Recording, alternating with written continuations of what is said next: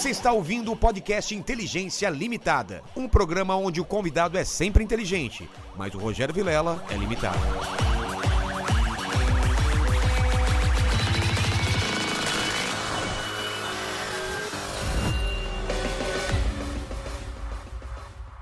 Olá, terráqueos! Como é que vocês estão? Eu sou o Rogério Vilela e está começando mais um Inteligência Limitada, o programa onde a limitação da inteligência acontece somente por parte do apresentador que vos fala, porque sempre trago pessoas mais inteligentes, mais interessantes e mais ícones da dramaturgia do que a gente. Cara, hoje. Mais do que eu e do que você. Ah, sim. eu fiz uma peça só e faz tempo, estudei no Wolf Maia, que também, né?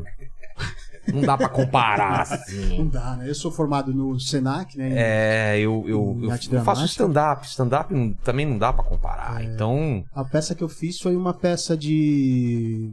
Uma peça pra colocar em cima da mesa. ah, ri- essa sua piada foi muito ruim, cara. muito ruim começar assim, Você viu que eu demorei pra É, eu demorei, você demorou, achei que vinha alguma piada boa. Mas antes de conversar com o Juca e com o Léo, eu queria que você falasse com o pessoal que está nesse, nesse chat, como eles participam com perguntas. É o seguinte, hoje tá lá, já tá fixado no chat da live as regras. Lembrando que a gente não consegue responder todas, Não. mas manda um superchat pra gente. A gente. Você pode participar com pergunta, um comentário e aquele famoso Jabá. jabazão. Exatamente. Sim, a gente vai limitar a cinco perguntas, mas se tiver pergunta boa, a gente Legal. lê mais. Mas cinco a gente lê. É. Cinco perguntas boas. Até cinco rola. Tá bom. Fechou. Antes de começar, eu, eu- desculpa, eu sou um cara muito interesseiro, Léo e Juca. Eu, eu sempre peço o meu presente, porque esse cenário ele precisa de mais coisas, assim. Vocês trouxeram um presente, avisaram Tem pouca você? coisa aqui. Tem pouca né, coisa, Tem né? pouca coisa, Olha né? só. Tem a máscara do, do Mr. M, lembra do Mr. M? Olha eu Teve fui- aqui. Eu fui no show do Mr. M quando ele teve aqui fazendo show. Mas agora ou lá não, não, no lá passado? atrás, quando o Cid Moreira ainda anunciava. Ah, Mr. porque- M. Então, aí ele teve, ele quase morreu, teve mal. Aí veio aqui no Brasil se tratar e aí agora tá bem. E ele veio depois que ele melhorou Que e legal. trouxe a máscara que ele fez à mão, né? Porque ele tava aqui no Brasil fazendo shows. Muito legal. É, muito mexicano legal, ele. Muito legal. O que, que vocês trouxeram? Vamos ver. Olha, eu trouxe uma coisa que eu acho genial. uma tira de Havaiana. Olha que, Que maravilhoso isso. Isso é inútil, porque a tira, né? Não tem aquele negócio, não solta as tiras? Exatamente. Mentira, olha aqui. Mentira. Solta as incrível. E é tiras. um par, hein? São E é um par. Um par de tiras de, de Isso daqui é Havaiana. muito bom quando você tem a sua Havaiana e perdeu a tira. É, e você sabe que a questão é a seguinte: eu tenho uma São Bernardo de 60 quilos, Nossa. chamada Adelaide. Eu não sei se dá até pra pegar uma Dá. foto dela aqui. Aqui, ó. E aí, a Adelaide, quando era filhote. 60 quilos? É, e quando ela era filhote, a- o prato principal dela era Havaiana. Ela destruiu, a gente contou 48 Havaianas, eh, entre as minhas e as da minha esposa. Nossa. Só que ela ficou. Você é acionista da Havaiana E aí o hoje. que aconteceu? Eu comprei uma caixa no atacado que tem 250 tiras dessa, eu não sei o que fazer. Eu nem sabia Então- que dava pra comprar tira, olha Dá pra só. comprar uma tira no, eh, tira no atacado. Que E aí a hora legal. que eu falei assim, pô, que incrível, agora eu vou ter só 249, porque eu vou dar uma pro Vilela. Maravilha, vou já até colocar aqui no cenário. Aqui, olha aqui, que legal. Pô, obrigado, obrigado demais aí pelo presente aqui, ó. Num lugar especial. Pronto.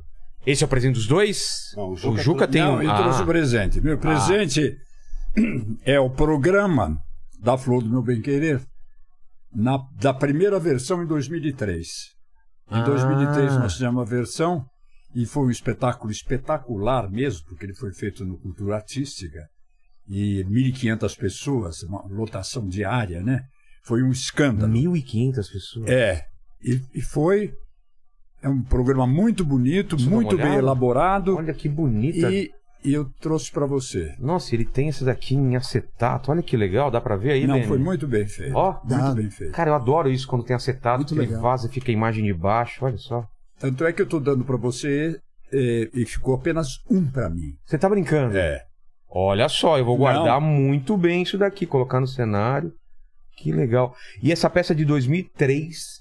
É. 2003. É, eu escrevi em 2000 e montamos em 2003. Como que funciona é, é, isso desde, o- desde o papel em branco, Juca, até você levantar uma peça e colocar ela em cartaz? Porque eu imagino que é muito mais difícil do que você escrever um livro, porque você precisa criar todo mundo, criar né, o cenário, quem que vai trabalhar, os profissionais com você. Como que funciona? Não, realmente é um problema. A montagem de um espetáculo é um problema. O primeiro problema começa quando você começa a pensar na peça que você vai escrever. Certo. Porque você tem que pensar na peça que você vai escrever, e à medida que você vai avançando, você tem que criar na sua, na sua imagem, à sua frente, primeiro as personagens, todas elas, que têm que ser construídas de uma forma muito, muito eficiente. Os personagens vêm antes da história ou é, é junto com Não, junto. Vem junto. Eles, eles vêm junto. É, a- ela- acaba sempre havendo uma confusão entre a história e as personagens. Entendi. À medida que se desenvolve a história, as personagens vão avançando. E, de repente, elas se chocam com um muro, com uma, uma outra po- impossibilidade de avançar, Tomam vida e você tomam perde o vida, controle às e aí vezes. você vai criando o- os adversários delas, aqueles que vão contracenar com elas, e assim vai até você chegar a um, a um primeiro tratamento, né? E escrever para teatro, eu nunca escrevi para teatro, já escrevi para cinema, para televisão. Deve ser bem diferente, né? O formato, porque não tem corte de câmera, não tem possibilidade de colo... não tem muito cenário que você pode inventar, né? Como que funciona isso? Você cria já pensando que você vai estar numa caixa e a possibilidade de cenários não pode... Não, eu acho que a primeira coisa que vem na sua cabeça é a história. É Começo, meio e fim? É o, com- o começo. Não, não.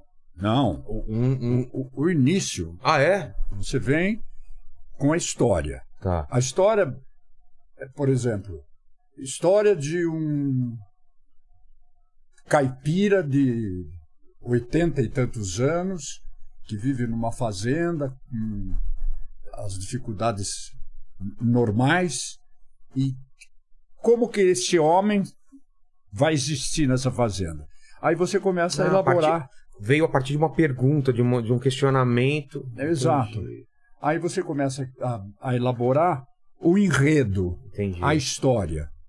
Né? E a história vai dependendo de como as personagens vão, se- vão se encontrando, vão contracenando umas com as outras, a lógica, a linguagem, como que elas falam, como que elas se vestem, sobretudo como que elas entram em contato, por exemplo, o afeto, o amor, Ah, a paixão, o namoro, a traição. E aí isso vai se desenvolver de uma maneira alucinante. Quando você chega a um certo momento, você perdeu completamente. Você está escrevendo e os personagens estão falando sozinhos já. Você perde o controle, né? Você perde o controle e elas começam a existir. Elas começam a existir à medida que elas avançam, elas vão surpreendendo você. Que maravilha. Porque de repente elas tomam atitudes que você jamais tinha imaginado que fosse por ali. Você queria que a história fosse por um lado e a personagem É, fala ela, não. Inicialmente ela, foi, ela foi escrita para ir.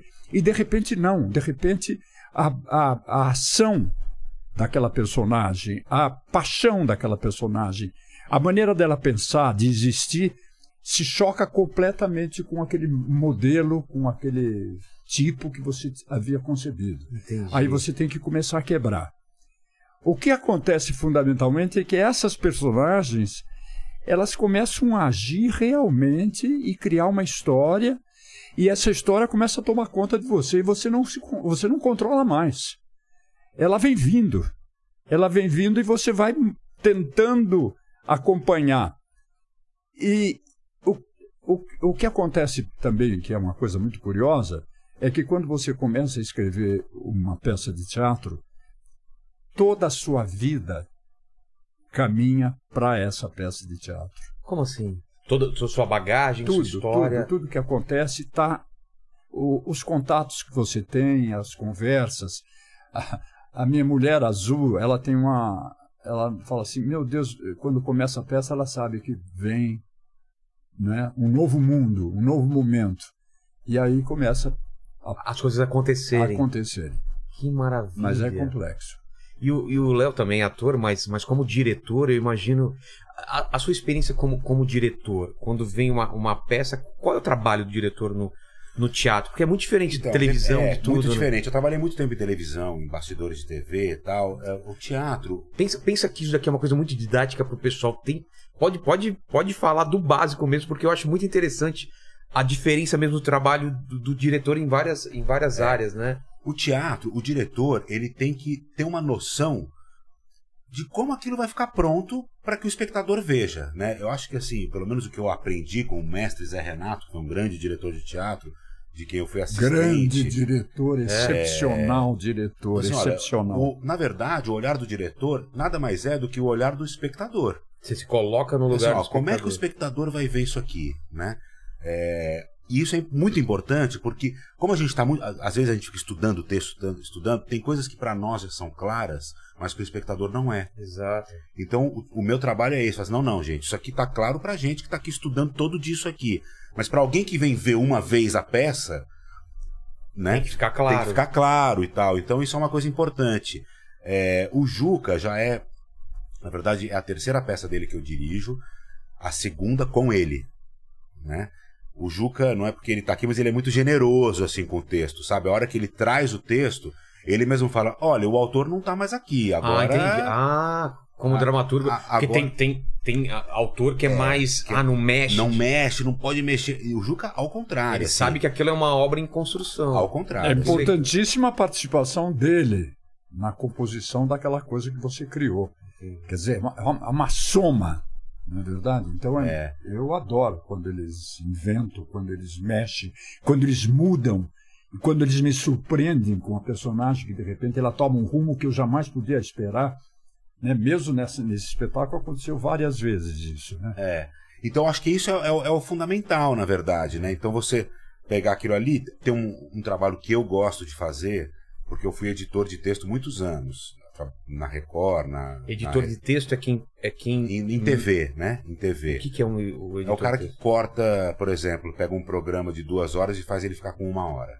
Cara, né? Por entendi. exemplo. Faz um milagre, né? É, é.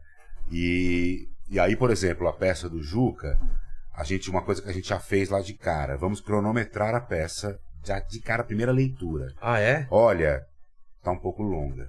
Deu quanto, mais ou menos? A primeira leitura nossa deu uma hora e cinquenta e cinco. Aí falou, não, não, acho que vamos, vamos diminuir, porque o timing das pessoas hoje é diferente, né? As pessoas estão mais... E dá pra cortar uma coisa... E a gente vai fazendo... Olha, aqui dá A pra... ideia era, era, de vocês era ficar com quanto no final? uma hora e meia. Uma hora e meia no máximo. É, e, a- e ficou com uma hora e vinte e cinco. O que, que era importantíssimo para mim, a visão dele. Entendi. A visão dele era uma visão mais moderna, mais contemporânea, e ele estava acompanhando esse momento. Eu vinha vindo de lá. Até três horas nós fazíamos um espetáculo de três horas. Quantos Lá atrás. quantos? Essa primeira versão você já dirigiu ou não? Não, não, não. Essa mas essa primeira versão tinha duas horas, né? Tinha duas, Duas horas. horas e é, tá. É. É que mudou muito. É Mudou falou, muito, né? o timing das pessoas mudou É. e tal. E aí, por exemplo, às vezes, você quando corta, às vezes você gosta do que você tá cortando. Você fala É, assim, putz, vou perder essa cena. Vou perder essa cena. Às Então, vezes você corta uma cena inteira, não? é, eu procuro não cortar, mas, por exemplo, nessa peça, tinha uma ceninha lá, no final da peça já, que uma outra coisa também que a queridíssima Bibi Ferreira falava, e eu aprendi um pouco com ela, por acompanhar e tal, falou assim, olha, a hora que você tá chegando no fim, vá em linha reta pro fim. Ah, mirar o final É, e não- não, É, desviar. a hora que o público já entende que a história tá indo pro final, você tem que ir em linha reta pro final, porque o público já tá com essa expectativa. Entendi. Se você ficar. Então, por exemplo, nessa, nessa peça tinha uma ceninha ali que eu gostava, que era a história que o pessoal ligava lá pra faculdade pra checar mesmo se era verdade ou não que estava sendo contado ali e tal. Eu falei, ô Juca, até eu gosto dessa cena, mas nós estamos na reta final da peça. Já tá muito claro que tá acabando a peça e a gente tem umas, uns cinco minutos de cena aqui. E eu acho Como que se fosse um triângulo, né? é, eu que acho eles vai apontando é, eu acho que dá pra gente cortar e tal. E a gente cortou, né? pra- com dor no coração. Com dor no coração, a gente cortou, né?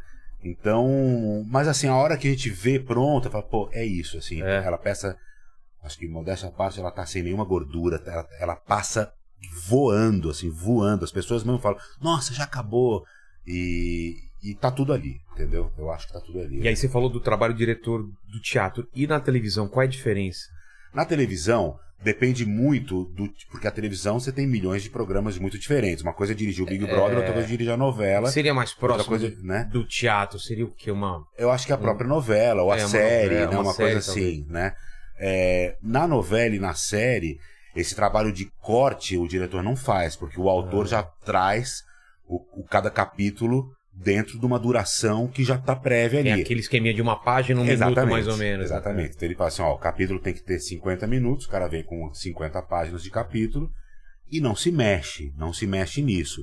Então, o diretor vai fazer um outro tipo de trabalho, vai fazer um trabalho muito mais de posicionamento de câmera, como, porque também isso é é uma maneira de você contar uma história. Uma coisa é a gente aqui você tem várias É. câmeras e tal, mas uma coisa é você contar com uma câmera pegando geral, Vamos fazer o teste, ó. É. Tá, tá nele a câmera, não tá?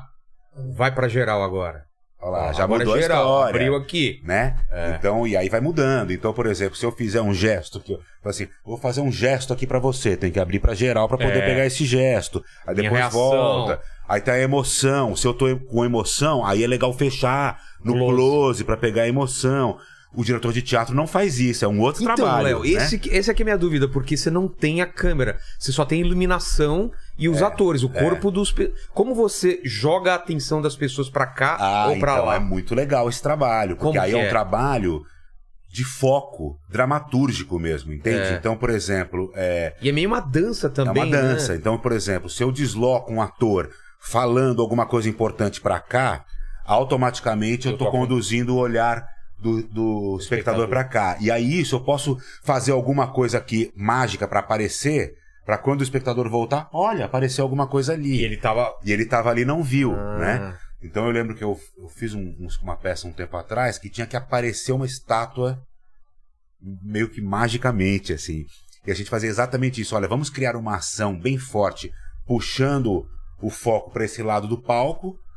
Hora que puxou, um cara entra com a estátua aqui e todo mundo fala: caramba, de onde surgiu essa estátua que não estava aí? De onde surgiu?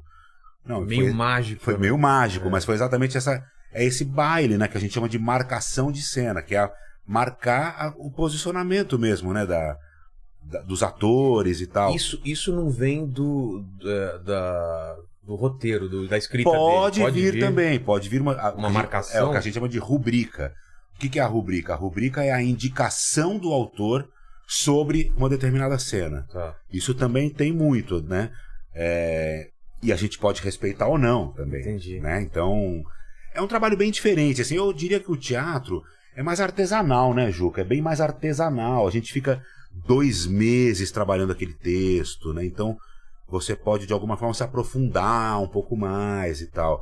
Essa linguagem de TV e tal é tudo muito rápido, né? Então, é, é uma coisa que vai mais...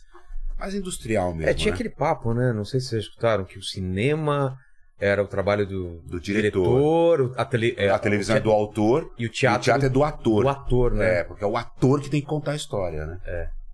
O problema, o problema do, do teatro, que é absolutamente fantástico, é que você está permanentemente diante de presenças. O teatro, diferentemente da televisão, você faz para uma câmera, quer dizer, você aqui, a câmera lá. O teatro não. O teatro você participa de um espetáculo do qual todos estão participando, inclusive e principalmente os, os espectadores. Uma experiência. Os espectadores fazem parte do espetáculo. O melhor ator, o melhor ator de um espetáculo é o espectador. Porque o espectador, ele vai dando, à medida que o espetáculo se desenvolve, as reações psicológicas delas, personagens, e essa reação bate, evidentemente, nos atores que percebem qual, qual o caminho que está sendo tomado e de qual caminho ele participará de uma forma mais eficiente, porque é por ali que ele quer que vá. O, o, aquele que. Então, os atores participam junto com os espectadores. Os espectadores fazem parte, né? Eles, quando você depois de cinco minutos de espetáculo, a- o- todos estão participando desse espetáculo. E você sente a reação do público.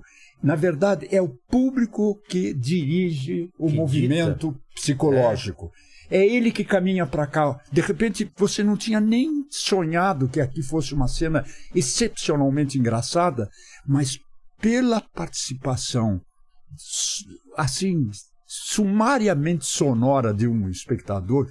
Ah, olha, esse ruído Esse ruído dos, do- do- dos espectadores são a base fundamental da criação de um espetáculo. Todos nós estamos, nós estamos juntos, né? Estamos juntos. O espectador, o espectador sai do espetáculo e, e sempre que ele participa de um espetáculo, realmente, quando ele sai do espetáculo, ele está em- em- principalmente, quase sempre, mais leve. Ele está um pouco mais feliz, porque ele viu dramas se, se, se reproduzirem na sua frente e eventuais soluções com as quais ele jamais tinha sonhado. Aquilo é. Né? O espectador vai. Por isso que o teatro é absolutamente deslumbrante, nada, nada, não se compara a nada. O espectador vai ao teatro como se fosse um templo. Na verdade, o teatro nasceu da religiosidade. O primeiro ator, Tespes, 540 a.C., um, um, um, Sacerdote. um sacerdote. Ah, é? Um sacerdote. Um sacerdote que, de repente, o, o coral está cantando uma determinada. E, de repente, ele responde ao coro. Esse responde ao coro é a primeira vez que se faz diálogo. O primeiro diálogo é quando ele respondeu ao coro. Então, o coro, pos- posteriormente, naturalmente, resolveu eh, introjetar isso que ele disse e responder de forma Entendi. diferente, e nasceu daí o teatro. Então, o teatro é uma manifestação psicológica coletiva e permanente, né? E você participa daquilo e você sai infinitamente. Ele não sabe, mas ele sai mais leve, ele faz, ele sai mais generoso, mais afetivo e, sobretudo e principalmente, mais solidário. Ele, ele assistiu o conjunto de pessoas passando por dramas e aprendeu várias coisas. E a principal deles é que a solidariedade é fundamental. Você tem que ajudar uns aos outros. Nossa, aquele lá conseguiu obter aquele que. Esse, esse movimento é que faz do teatro uma coisa absolutamente sozinha. Nada pode se comparar ao teatro. Exato, exato. E, e o papel no começo do teatro era muito isso, né? De, de ajudar as pessoas a lidarem com seus traumas, com seus medos, de explicar Sim. as coisas. E por um tempo a gente se perdeu. E quando você assiste uma peça boa, você fala, pô, é isso, né? Não, sempre. Resgatou isso, né? E, e, é, e é aquilo que você estava falando, uma peça nunca é igual. Pode ser o mesmo, o, o mesmo texto, os mesmos atores. Uma noite é uma coisa. Não, eu já não, fui, não. eu já fui peças de amigos três, quatro vezes e Cada um acontece diferente. uma coisa diferente. Completamente A, a diferente. plateia dita mesmo esse, esse ritmo. Quando né? você entra em cena, você entra em cena e quando começa o espetáculo e você sente as reações, você começa a descobrir quem são aquelas pessoas que estão ali e que são rigorosamente diferentes da do espetáculo anterior. É. né? E aí que se estabelece diálogo. Esse diálogo espectador eh, ator é uma coisa absolutamente fundamental. Exato. É uma magia. E, e, Juca, desculpa explorar você aqui, mas eu, eu tenho que voltar lá pra trás na sua vida, e depois você vai também com o Léo. Mas eu queria saber de onde veio essa paixão pelo teatro, se é uma coisa que aconteceu logo de cara, quando era criança. Como que foi? Quando você era criança, o que, que você queria ser quando, quando, quando, quando crescesse? Bom, eu sou do interior, sou caipira de São Roque, vivi sempre em contato com o campo, né? Com os animais, com os bichos. Meu pai lidava com cavalo e tudo. Mas eles também, meus pais, se preocupavam comigo. Eles queriam que eu fosse alguém, que não fosse o motorista como meu pai, né? Seu pai era motorista. Motorista. E sua mãe? Minha mãe costureira. Costurava algumas coisas para fora. Ganhava algum dinheirinho. Meu pai era motorista de táxi. Tonico 60, porque o táxi dele era 60. Ah, é? É, lá em São Roque. Tonico 60 e Ernesto 30. Tonico 60. E. e eu, eu me perdi. Você perguntou? é criança, de onde veio essa. essa Ah, sim. Você queria ser ator ou isso Ah, sim. aconteceu mais tarde? Aí eu começo a, a trabalhar, eh, a, a- a- a estudar, né?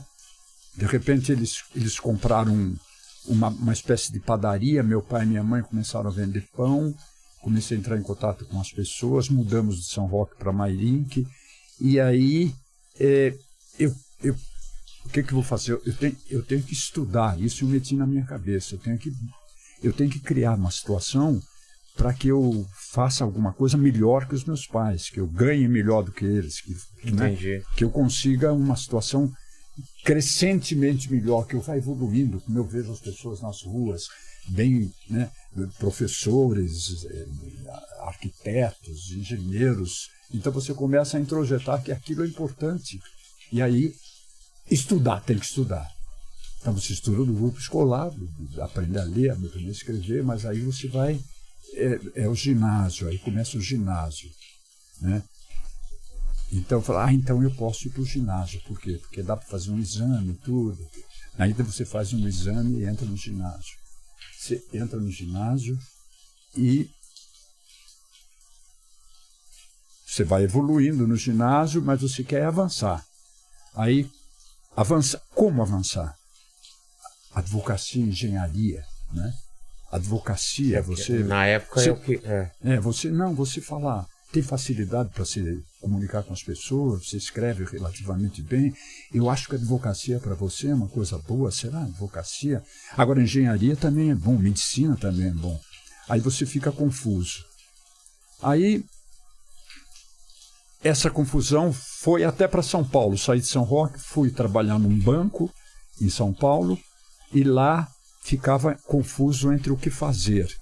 Entre o que fazer. Então, ah, um, um, amigo meu, de, eh, Aldo, Aldo um cara fantástico, ele falou assim, Juca, você tem que fazer um teste vocacional. Você tem que fazer um teste vocacional. Eu falei, o que é isso? Um teste vocacional para você.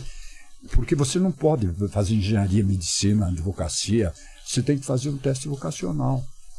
IDORT, Instituto de Organização Racional do Trabalho. Nossa. Fui lá, fiz uma inscrição. Aqui eu já morava em São Paulo. E fui fazer o teste vocacional. Aí, mais ou menos 20 dias, fazendo vários encontros, vários eh, diálogos com eles todos, até você estabelecer finalmente a coisa. Terminou, né? Você vai receber daqui a alguns dias. Depois de alguns dias, finalmente, o Aldo chegou, chegou, falou, chegou. E aí? Mas o, o teste não era um dia só, eram vários é, dias. É, não, é 20 dias de teste. Nossa. Era um negócio seríssimo. Eles tinham feito uma coisa realmente perfeita. Aí chegou, chegou o teste. Aí eu vou ver. Falei, ah, preciso ver o que, que eu vou fazer: engenharia, medicina ou advocacia. Engenharia, medicina, advocacia. Aí diz assim: se deve fazer você deve fazer advocacia. Não deve fazer engenharia ou medicina porque você tem dificuldade de raciocínio no campo espacial. O que você deve fazer também, bom, falei, escolhi, eu vou para cá. O é. que você deve fazer também é teatro. O teatro, pela sua facilidade de expressão vocal. Você tem que se. porque você se expressa bem e você mexe muito bem com os pensamentos no contato com seus professores. Então,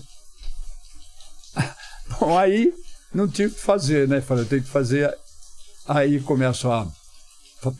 Como é que eu vou fazer direito? Como é que eu vou fazer advocacia? Tá? Morava na pensão da minha mãe. Escrevi, é, ent, ah, entrei na faculdade de, de, de, de Direito, né? Na, Onde?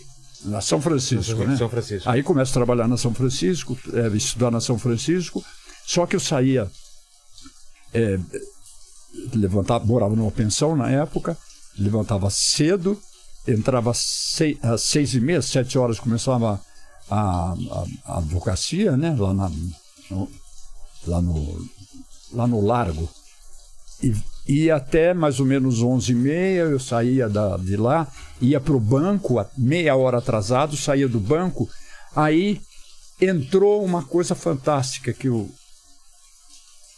Eles falaram assim: sabe o que, que, que eu descobri para você, o Aldo, esse amigo?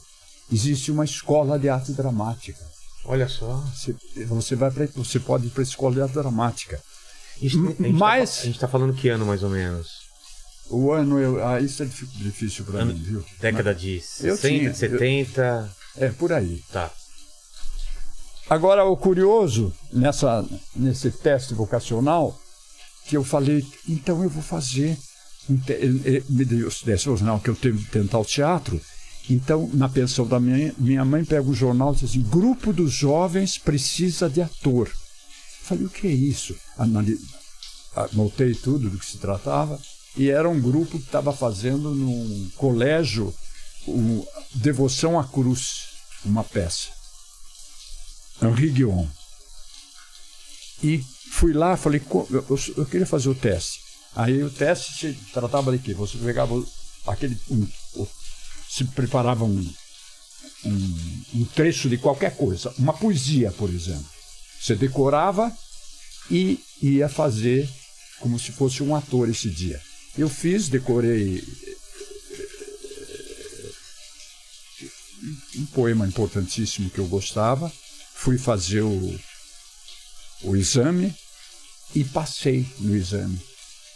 Então eu já começava a fazer um outro espetáculo até que descubro que a, a diretora, Ângela, Ângela, era professora da Escola de Dramática de São Paulo. Eu falei, como? Ah, existe uma escola de arte dramática. A Escola de Arte Dramática de São Paulo é importante, você tem que fazer um vestibular. Bom, claro, fiz o vestibular, passei no vestibular e estou aqui. Cara. Não, negócio pesado, viu? E tá caindo uma chuva aí, né? Tá caindo um pé d'água. Hoje, então, a chuva. Fenomenal. Ah, esse barulho era chuva, É a então. chuva, É. é. Coloca um, um balde com um pano pra, pra, pra diminuir um pouco aí. E. E. E você, Léo? O que, que você queria ser quando era criança? Cara, Quando- eu, eu. Bom, eu, como todo mundo, eu quis ser jogador de futebol em algum momento da minha vida, não deu muito Ah, é? certo, é, óbvio. né? Juca não, nunca pensou em ser jogador, jogador de futebol. Nunca. Que eu também pensei também, Ah, claro, mas. é. né? Agora, o curioso é que eu, eu comecei a fazer teatro tarde, né? Eu comecei a fazer teatro com 30 anos. Eu fiz 30 quatro anos. faculdades, eu trabalhei. Quatro fa- O que, que você fez? Fiz publicidade, trabalhei muitos anos com publicidade. É, aí, lá pelas tantas, falei, putz, lá pelas tantas, depois de 8, 10 anos trabalhando com publicidade, eu acho que não é isso. Aí fui fazer jornalismo. Aí me formei em jornalismo, cheguei a ser repórter de rua, cheguei a ser apresentador de rádio, em rádio jornal, assim e tal. Depois fui fazer geografia.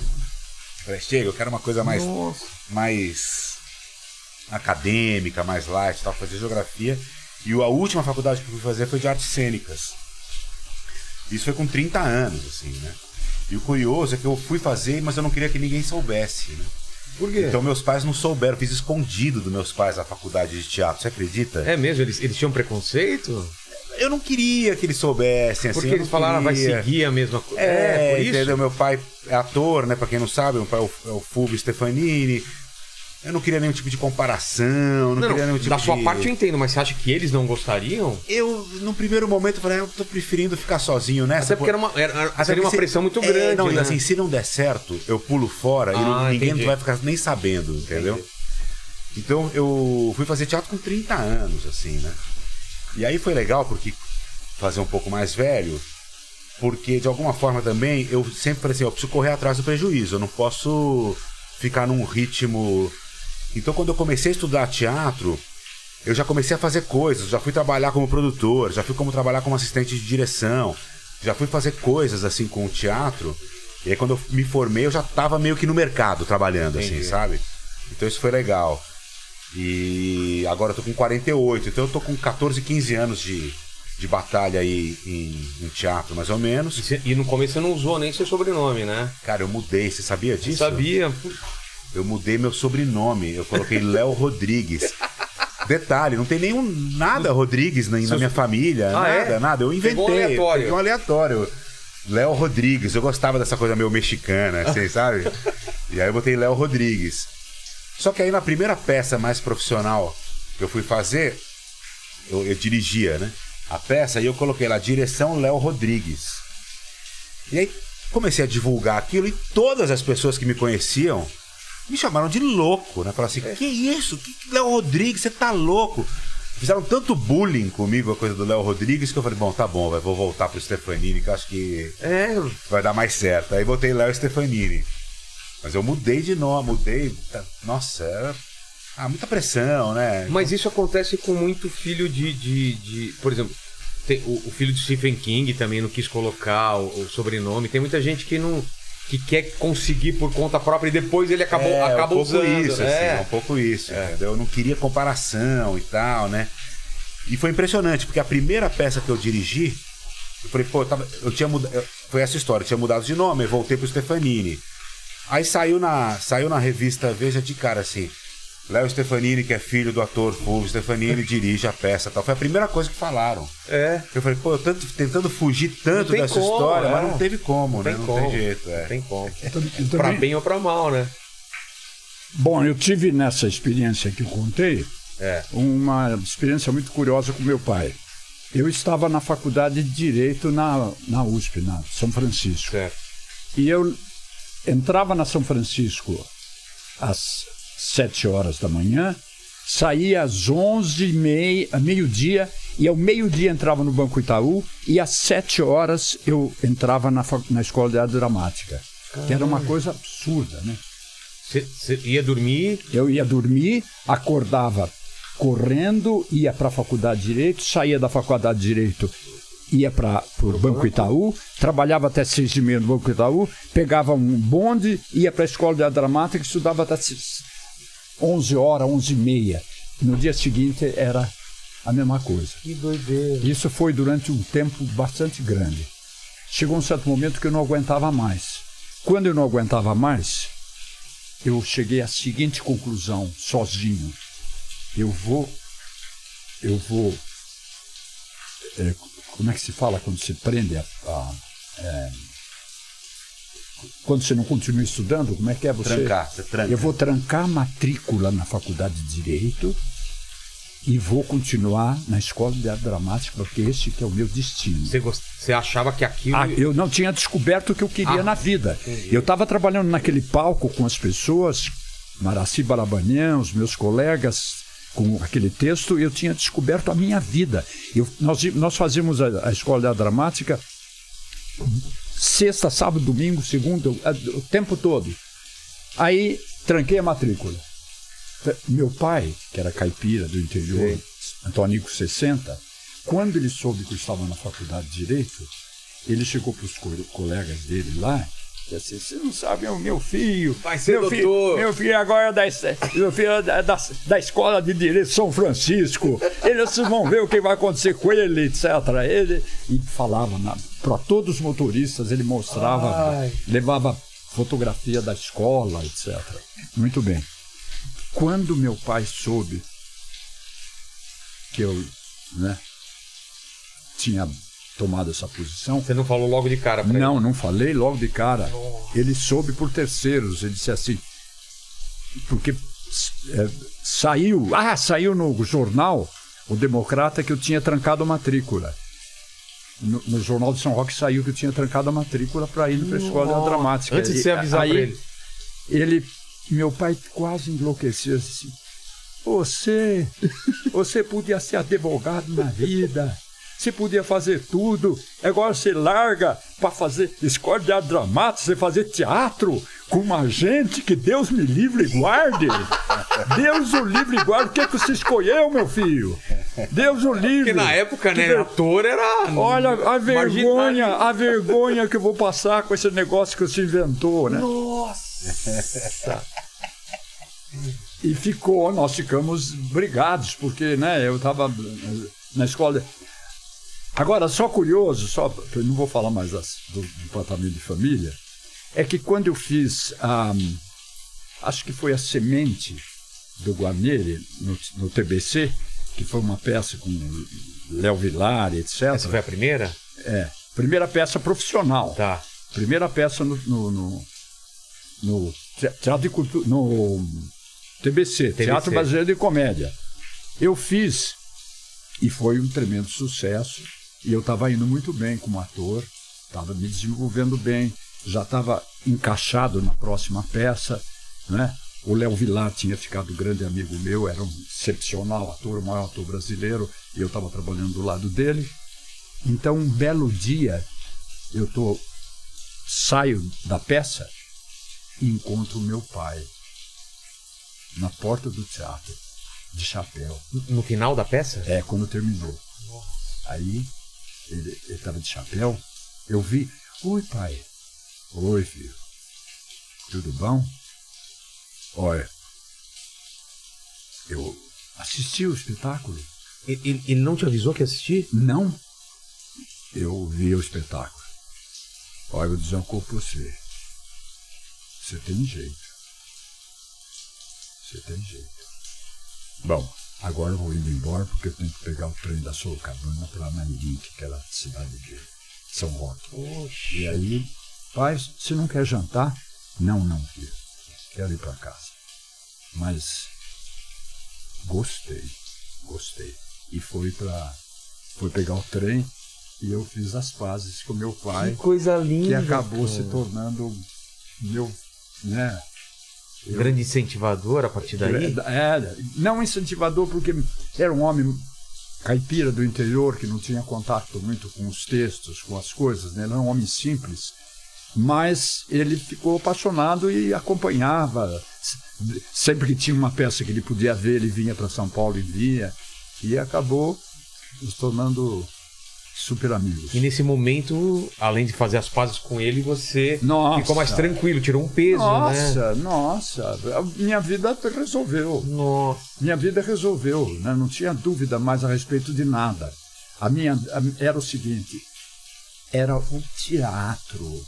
A minha coisa era o teatro. Eu tinha certeza que era o teatro. Que legal, Gilson. Putz, que história Legal, maravilhosa. legal, é. Não, e, e, e, e dele também, de ter, de ter essa, essa. Porque eu imagino, né? Eu já vejo meu pai, que é de uma geração anterior, imagino o pai do Juca, de ele colocar Essa orgulho. essa não, humildade de ir lá, humildade né? de ir lá, assistir e Não, falar foi- que tá, eu tô errado e Não, e depois, ele, como é que ele chegou à conclusão que ele tinha que comprar? É. Quem que ajudou? Onde que. Exato, Ele não- fez tudo é outra- sozinho, né? Porque eu poderia mandar o- a entrada para É. ele. Não, ele comprou o ele descobriu ingresso. o ingre- Ele descobriu o endereço, foi lá. Comprou o ingresso, Comprou o assistiu ingresso. a peça e, e ficou me esperando com o chapéu. Oi, Juca, tudo bom? Puxa vida. Que legal. Foi uma coisa fantástica. E como que era fazer teatro nessa época? O que, que, que mudou de lá pra cá? Porque era, era eu, eu lembro de, de assistir com meus pais várias peças e as peças ficavam mais tempos, né? Eram grandes peças em grandes teatros. E a gente foi perdendo teatro, foi perdendo público. O que, que, que você acha que mudou de lá pra cá? Bom, eu acho que o, o- houve, uma, houve uma transformação grande, né? O teatro. o- o- te- primeiro teve uma substituição muito grande do, do teatro pelo cinema. Ah, é? né? Depois, que, que roubou muito o espectador do teatro, depois veio a televisão, que também. Né? Mas o, o teatro continuou Não, com a nunca televisão. parou, é. Nunca parou. E teve o seu espaço, e esse es- espaço continuou de uma forma definitiva. Então, hoje, nós estamos vi- vivendo um momento de fragmentação do teatro no mundo, mas não no mundo. Por exemplo, no Brasil, nós tivemos essa fragmentação. Né? As razões ainda nós não sabemos exatamente quais. Porque, por exemplo, é, Argent... Buenos Aires. Buenos Aires, ela continua, o Buenos Aires continua o teatro como sempre foi. É tão forte quanto, não né? tão forte quanto. Impressionante. É incrível, né? Eu, eu escrevi recentemente uma coisa a respeito disso, foi publicado no jornal, sobre esse, esse assunto. É, O tea- Buenos Aires, levaram uma peça minha para fazer a peça lá. Em Buenos Aires, foi representado por um Dario Vittori, um grande ator, e eu estive lá, aca- acabei acompanhando muito, e depois co- continuei acompanhando a, a vida profissional e o teatro continuou absolutamente sem nenhuma mutação. É. Teatro de sucesso.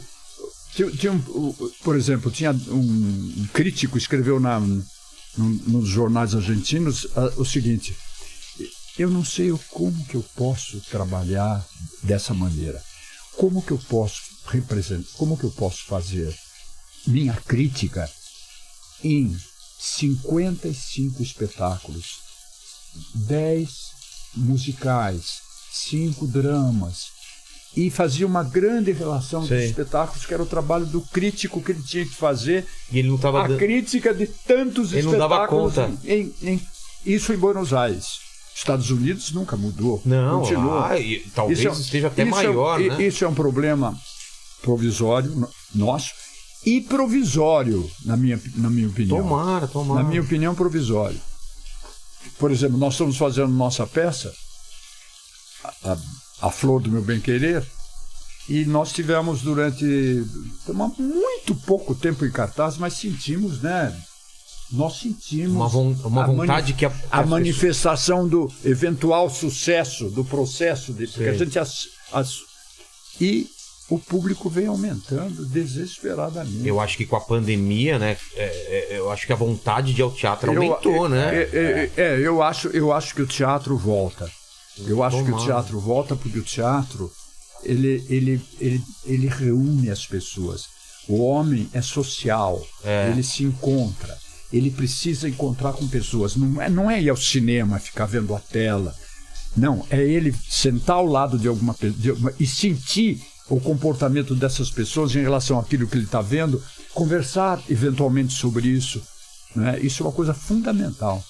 Essa coisa de você se preparar, tomar banho, se trocar pra ir a um lugar. É o ritual. Um ritual, onde uma coisa vai acontecer que você não sabe direito. E que é única. E porque que é única, vai se não é um cinema. Aquele momento não vai se repetir. Também tem uma experiência coletiva, mas aquilo tá se reproduzindo em várias sessões. É, É uma, uma, uma po- coisa única, como, que- como, que- como um que- culto, né? Até como você falou, né? uma coisa única que vai tocá-lo profundamente, que vai Mudar. mu- mudar a sua vida eventualmente. Não, Ele- mudar com certeza. É, em algum- ele- algum ponto. Em algum ponto ele vai mudar. É. Ele vai mudar porque ele se apaixona por, por, aquela- por aquele tipo de música, por aquele, por aquele drama. Ele identifica com aquele drama, um drama que ele está vivendo que não sabia resolver e agora eu aprendi e chega e resolve em casa. É. Isso acontece, continua acontecendo. Eu acho que é mal comparando, mas você assistir, por exemplo, a um DVD dos Rolling Stones, É. não é a mesma coisa que você ver um show dos Rolling. Stones. Não, esse é. exemplo é perfeito, né? né? Então o teatro, eu acho que nesse mundo cada vez mais automatizado, cada vez mais. Impessoal. O, o teatro é onde a gente lembra que a gente é humano. Olha, a gente é humano. Você vê a saliva do cara Você vê a saindo. saliva do Você vê a cara. respiração dele. Você vê eventualmente algum, um- algum erro, É, alguma coisa. um Você- caco. Você, tem uma reação que às vezes o cara do seu lado não tem. Né? Isso acontece cara tá muito. tossindo, é. é. Às vezes é mais engraçado pra você do que pra ele, essa piada. Ou ao contrário. Então, essa coisa é, até, entre aspas, imperfeita do teatro é o que lembra que, olha, a gente é humano, a gente tá Exato, aqui, né? exato. Eu acho que isso é. O encontro, o encontro é fundamental. É. O enco- é social, nós somos animais sociais. É fundamental que nos encontremos. É. E é fundamental que discutamos em conjunto problemas que nos atingem a todos. É. De- de- de- são os mesmos problemas. Então, o teatro sempre foi um local para você resolver problemas. É, Sempre foi. é, é As uma, pessoas- uma visão, uma As visão pessoas- interessante, as pessoas, né? Não, as pessoas não sabem quantos casamentos nascem apenas da observação do comportamento de, de algumas personagens. É. Rupturas. Né? O encaminhamento da pessoa na própria vida, aquilo ajuda. Como, como ah, eu estava tratando tão diferentemente o meu filho. Olha, o que fa- falta muito mais carinho, falta muito É, mais compreensão. Olha, ah, olha o que eu aprendi. Vem cá, meu filho. Olha, vem cá. E a mãe se comporta de forma diferente É. depois de ter assistido um espetáculo em que era importante a participação dela. Assim, tudo. O teatro faz parte do ser humano. Ela aflora uma sensibilidade que a gente está cada vez mais perdendo, né? É. Porque é o que você falou, a gente consome um, um arquivo de música, já não é mais música, é um arquivo, um É, arquivo de cinema. exatamente. Você vai lá e fica horas na Netflix pra Agora é, é aquele negócio, você escolheu ir para uma peça, né? É. uma decisão que você tomou. E, e, Juca, na sua linha temporal, a gente parou então com essa história maravilhosa do seu pai e você tem certeza que aquela é a arte que você vai perseguir. E, e a televisão, como que estava nessa época? É, você tinha uma ideia, um dia eu vou fazer isso na televisão? Ou foi um acidente? Como que. Não, não, foi um acidente, porque aí eu comecei no, no TBC. Para vocês não era uma coisa, um dia eu vou fazer eu, televisão? Não, comecei no TBC, imagine. É? Imagine. Comecei no TBC, fui muito bem no TBC, depois de um certo tempo do TBC me convidaram, Boal, etc., para ir ao Teatro de Arena. Eu integrei o Teatro de Arena e quando cheguei no Teatro de Arena descobri o céu. Era o paraíso terrestre, né? Guarnieri, um super ah. escritor, Augusto Boal, um super diretor, todos absolutamente empenhados no teatro como, como uma atividade absolutamente fundamental para o desenvolvimento, para o desenvolvimento cultural de um país, social, psicológico, né? Todos trabalhando no como escrever, como dirigir. Então aquilo foi uma coisa absolutamente notável, né? Aí, dali, você. É.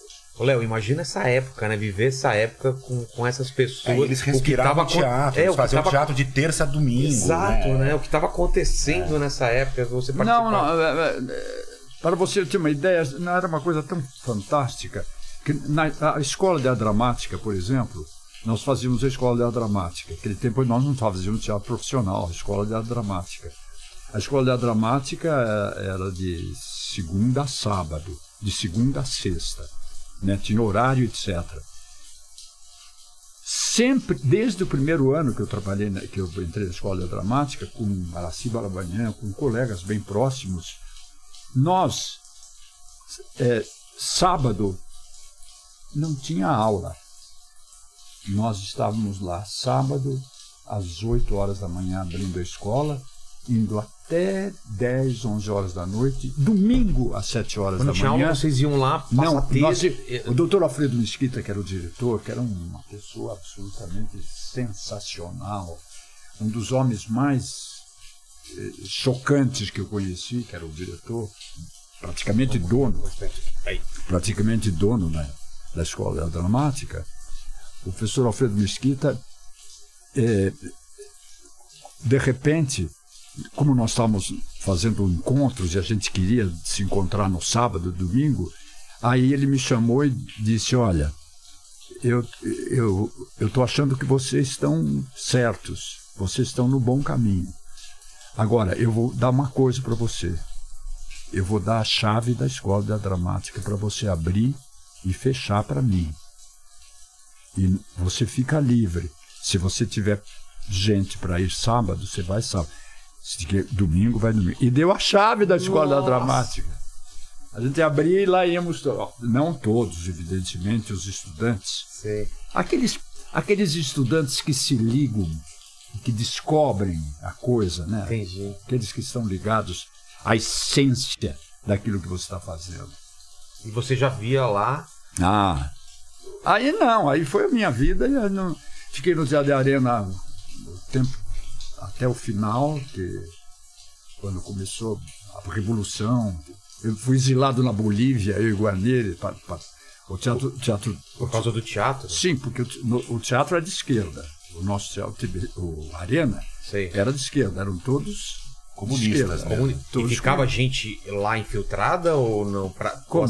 assistir o espetáculo e a gente da. Não, não. Ah, sim. Isso... Ia? Não. N nós tivemos todo tipo de problema. Eu e o Guarneiro nos exilamos na Bolívia por causa da, em 64. Em 64? Mas antes você já viu so, sofrendo algum tipo de. Sim, claro, começa a beber aquele negócio. É, Epa, aqueles que estão fazendo. Esses caras, é. Persegue. Era, era difícil. Como que era? Era um medo constante de, de ser preso? Não, sabe, qual, que qual que é, nós tínhamos uma consciência política tão absolutamente normal que nada nos, nos assustava. É mesmo? Nada, nada, nada. Se ia, fazia, saía correndo, ia, saía, fazia é, piquete numa greve para ajudar, ele quando via saía correndo. A gente foi tocando, mas sem nenhum temor. É mesmo? Né? Ah, Algumas, algumas vezes nós fomos presos, né? Guarneri, eu, ah, Flávio Miliaccio, pessoal mais Mas era preso por, por alguma coisa. p- preso pelo DOPS, Pra- politicamente. Então, mas pra prestar. Preso foi- para prestar esclarecimento. É o que, que vocês estão fazendo? O que, que vocês tinham que estar fazendo lá? Por que, que vocês foram nos sindicatos metalúrgicos? Vocês são. Vocês são. O que, que vocês, vocês dizem que são atores e estão no sindicato metalúrgico? Fazer o quê? Você foi fazendo um discurso ontem à noite no sindicato metalúrgico. E aí, o pessoal. Mas era preso e ficava alguns dias ou era preso, tinha depoimento e soltava? Como- Não, eh, não era um preso, né? Quanto mais. Sei. Mas às vezes você era preso. Eu fiquei alguns dias, algumas vezes. Não muitas. Umas três vezes eu fiquei preso no DOPS. Né? Até dois dias, três dias. Mas, Mas nessa época já tinha aquelas histórias de gente sendo torturada e tal. claro, claro. Então. E, e- e mesmo assim vocês não tinham não, medo? não, não, nós não tínhamos, porque nosso teatro era de esquerda. O teatro era do Augusto Boal. O teatro era um, um, um, um teatro eh, comprometido socialmente com a nossa atividade. O nosso teatro não era um teatro, ah, um teatro social, Entendi. era um teatro importante. E, e- e, portanto, perigoso pra ele. Portanto, perigoso, portanto, perigoso. Sempre foi. E, e- o, exílio vem em que ano? 64 mesmo? O exílio 64. Guarneri e eu estivemos, fomos para Bolívia. A opção de vocês? Ou... Não, não. Começaram a prender, prenderam todo mundo. Agora a- a- a- prenderam Cacilda Beck, que era presidente da Comissão Nacional do Teatro, e, e pelos movimentos que nós estávamos fazendo dentro dos, dos teatros, né, trazendo público, trazendo eh, operários, etc. E aí foram presos. ah, ah, alguns foram presos, outros estavam homiziados em várias casas. E aí a Cacilda Becker foi depor, ela era presidente da comissão, foi depor. E lá o delegado Bom Cristiano, até o nome eu lembro, disse a ela o seguinte: ela escreveu depois, que não tinha muito coisas muito graves com relação ao pessoal do teatro de arena, ao teatro, do pessoal do teatro, mas algumas pessoas a saber, Flávio Rangel, Juca de Oliveira, Jean Francisco Guarneri, Paulo Francis, Nossa. agora mais do- os dois ou três, esses tinham que sumir. Ela, a Cacilda, eles não, eles dizem que a solução para vocês é É vocês sumir. sumir, sumir porque eles vão atrás. Aí que nós Deus. aí que nós fomos para Bolívia. Então, mas. é, é, como que funciona? Vocês tinham que sair meio escondidos ou vocês. Não, aí pegamos um trem. O primeiro trem que. O primeiro- o- como é que é o nome dele? É o trem da morte lá? O cenógrafo. Ciro Del Nero. Ciro Del Nero nos levou Até. a- no- ele nos levou até a, o- a- a- até oh meu Deus, você foge. Fronteira. até a fronteira é, É, é no. Como chama a cidade? nossa senhora é, Que sai um trem, né? Que vai pra É, Bolívia. É, é, Sabe- Corumbá? Corumbá. Eu ia falar Corumbá, até, é isso, até né? Corumbá Corumbá que se se, se, se- é, tem, tem é, é junto com com o território boliviano Sei, E daí nós conseguimos passar, porque tem que passar por uma ponte, né? sei, sei. Mas nós tínhamos nosso documento, etc. Foi porque nós, lá, quando nós chegamos na Bolívia, a gente procurou pessoas, fomos na faculdade, eu dei aula, porque o pessoal logo sabia que nós éramos de esquerda. Nós, se, comunistas, se encontram em todo lugar. É. Aí, aí nós Você e o conseguimos... Guarnieri foram ou cons- foi uma turma junto com vocês? Não, só eu e o Guarneri nessa. Nessa daí. nessa daí. Aí fomos, eh, conseguimos passar para Santa Cruz de la Sierra e fomos indo e chegamos até La Paz. Que aventura, meu Deus. E, e não sabendo quando ia voltar, se Não. ia voltar. Na verdade é o seguinte, nós estávamos preparados com passaporte, tudo pronto para a Itália. Dali nós Ah, o íamos pra- plano, o plano era pra ir, ir é, pra ir pra Itália. Tudo certo, estávamos com os documentos. Já tínhamos entrado em contato com muita porque essas pessoas. Logo você entra em contato com, com companheiros de outros países. Que né? estavam passando por Mesma isso. coisa. que- Então, nós resolvemos ir para a Itália. Tudo certo, tudo certo. Vamos, pra- vamos- Quinta-feira nós embarcamos e vamos, vamos, fazer o trabalho lá. É. Mas aí o, o, o maestro Eduardo de Guarneri, que é o pai do Guarneri, foi, tinha uma, uma rádio, Rádio Ilimani, desde el cumbre del mundo. Rádio Ilimani, hablando desde el cumbre del mundo. A Rádio Ilimani deu que o teatro, que o maestro Eduardo de Guarneri, maestro da, da- do Teatro Municipal, da Orquestra Sinfônica, tinha sido preso. E nós soubemos imediatamente, Vitor, né? É claro. Aí Guarneri entrou em crise e ele disse assim: Eu não vou, posso ir pra, pra Itália. eu, eu não, não posso ir, você vai para a Itália. Eu falei: De jeito nenhum, eu não sou gente de abandonar companheiro, vou junto. Claro. E viemos junto, voltamos. Aí Meu. voltamos, começamos devagarinho, aqui, ali. É que a gente não tem ideia, não, não, É, não não consegue ideia. ter uma ideia É. o que você viveu uma época dessa, Ah, né? Imagina você ir pra Bolívia naquela época. É. Como que era ir pra Bolívia? Como que deveria ser a Bolívia? Porque a Bolívia, eu tive E, e Santa Cruz, recentemente. e Santa Cruz de la Sierra, que nós ficamos, quando nós chegamos na Bolívia, fomos para Santa Cruz de la Sierra. Logo fizemos amizade com as pessoas e, de repente, eles logo. Do Guarneri tinha feito uma peça na Itália, né? esqueci o nome. Mas Guarneri imediatamente ficou absolutamente conhecido, todo mundo conhecia Guarneri, Guarneri, todo mundo tinha ouvido falar. E de repente, Guarneri, Guarneri. Aí nós fomos convidados para dar aula e demos aula na faculdade, eu e ele, de interpretação, de, ele deu de dramaturgia.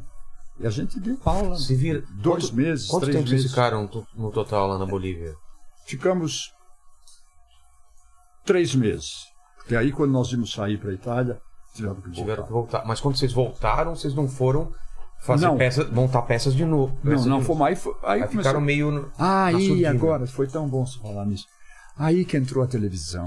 Ah, Aí que entrou a televisão, porque nós estávamos muito, muito, muito perseguidos no teatro. entendi. Então, de repente, surgiu a O televisão. teatro devia ser o lugar onde eles mais temiam, É. né? Que. Aí a gente começou a fazer televisão no teatro, na televisão, primeiro no Excelsior, né? E Excelsior. depois a televisão Tupi. A Excelsior virou a Tupi ou não? Não, não, Era outra Excelsior tele- era outra televisão. Excelsior. A Tupi é. é a a Tupi que- é lá, Tupi, lá no, no- Como é que chama? O, o- Suma- Sumaré? Sumaré? e a Excelsior Excelsior é era na, na- ali perto do Gigeto.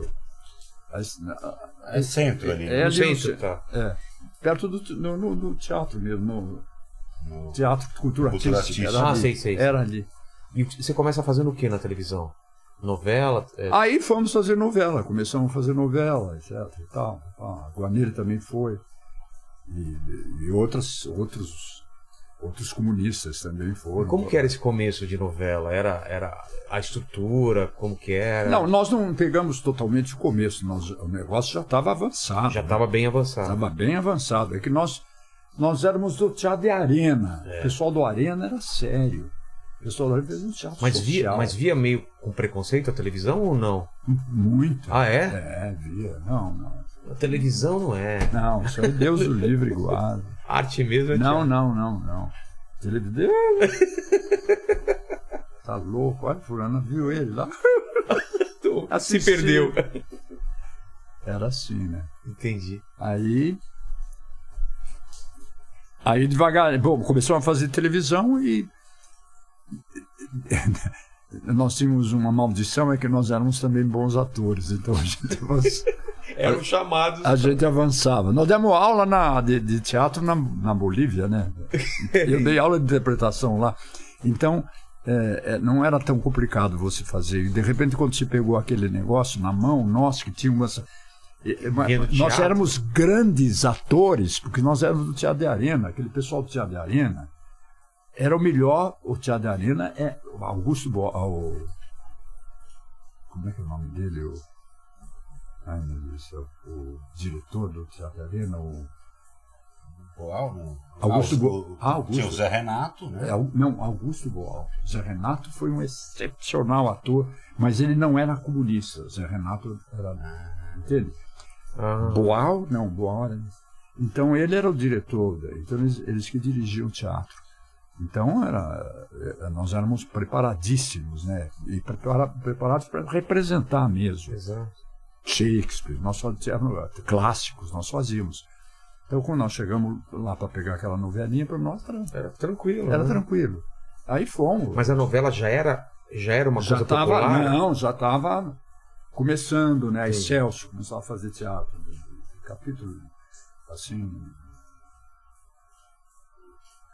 alguns capítulos por mês, aquela coisa toda. Ah, não era uma coisa diária. aí, não, aí começou, já, aí, aí nesse momento que nós entramos já era já diário, era diário. já era diário e já estava fazendo algum sucesso. né? E qual foi a primeira. Qual foi a primeira novela que você fez? Você lembra? Não lembro.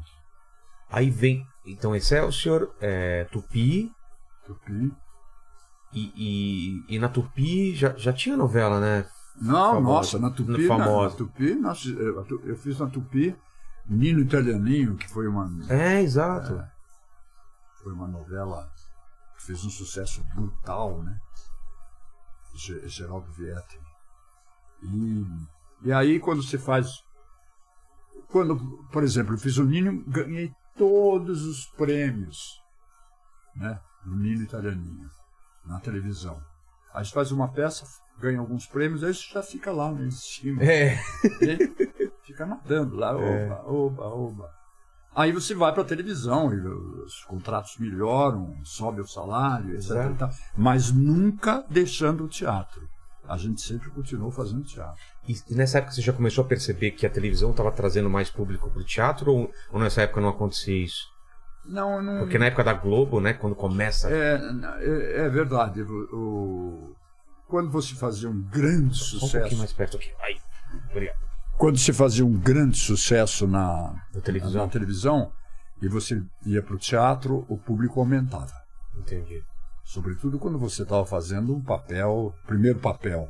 Aí aumentava muito. Isso foi uma coisa que a. Quando você sente isso começa a acontecer? Já na Tupi ou só quando vai pra Não, na, tu, na Tupi, já na Tupi Tupi, já já, na isso. Tupi, já na Excelsior. Ah, é? Era eh, Coco, eh, Tarcísio, faziam, faziam, faziam Excelsior nessa época. Já eram atores conhecidos. O Coco e o Tarcísio foram primeiros atores desde que começaram, né? Até, Exato, até o né? final da, da, da carreira. Mas é isso. Caramba.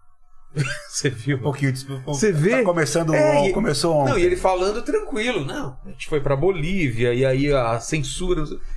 É, é, é, é uma época que É a gente não história, consegue é. imaginar, né? A gente.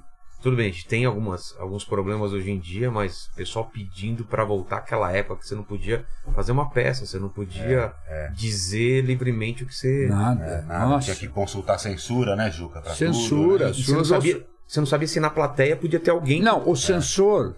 o ce- nós, você sempre fazia o espetáculo para censura. antes de, de estrear. Ah, lógico. Ah, é? O Quinta- cara aqui assim. Quinta-feira, ok. Aí o cara sentava lá, ele, eu- geralmente dois ou três, sentava lá. Um papelzinho anotando ou não? É, papelzinho na mão. Ok, pode começar. Ele tratava você que nem cão, né? Nós éramos cães. Tipo, ok, vamos lá, começa. Aí começava, terminava, ok. A Aí, peça inteirinha vocês passavam pra ele. não, passava tudo a peça, como se eles fossem Como os se fosse- espectadores. Nossa. E fazia, tinha que fazer bem, né? Não pode É. fazer. De qualquer jeito. Senão ele, senão ele te reprova porque você é mau ator. Bota você na cadeia por falta de talento. Não é nem por causa do discurso, né? Tem que representar o melhor que você possa. Que situação, né? É, isso foi muito tempo, né? E às vezes eles, eles recomendavam pra cortar e tal. Ah, eles pediam, tipo, tira e, isso. E, e era, às vezes era na véspera da estreia, né, Juca? Nossa, Às vezes, Você as- lembra, Juca, de alguma coisa que pediram pra tirar? Nossa, todo, Mas era coisa pesada pra, não, contra tira, eles?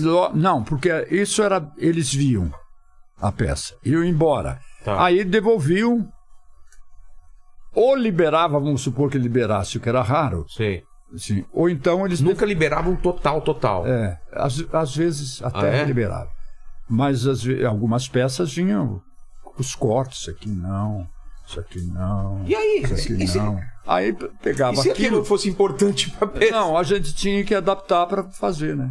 Mas era, era coisa que- relevante, assim? Ah, lógico, às não, não, vezes. mas, mas eram, era, era cutucada mesmo ou às vezes eles viam, viam coisa que não, tinha nada a ver? Tinha, tinha, tinha bobagens e tudo, mas às vezes tinha uma outra coisa importante, política. Ah. Nós, as peças eram políticas. Então eles, quando tinham um assunto de esquerda, Sei. um movimento operário, camponês, etc., que ele sentia que estava se escrevendo a respeito do movimento dos camponeses, dos operários, ele imediatamente cortava aquilo porque não interessava para eles. né? Nossa, ele tinha que adaptar, colocar outras palavras. Claro. E, e já em cima da estreia, né, Juca? Perto da estreia. Às perto vezes da perto estreia? da estreia. É. Às vezes, perto- às vezes, às vezes cortava a tal ponto que essa aqui morreu, não, não dá mais. É mesmo? É, opa, cortes assim drásticos tinha muito. E aí você pa- partia para uma outra, uma outra solução. A- a- a- eu estava dizendo o seguinte: nesse momento a ida para a televisão é que foi uma salvação, né? É. Foi muito bom.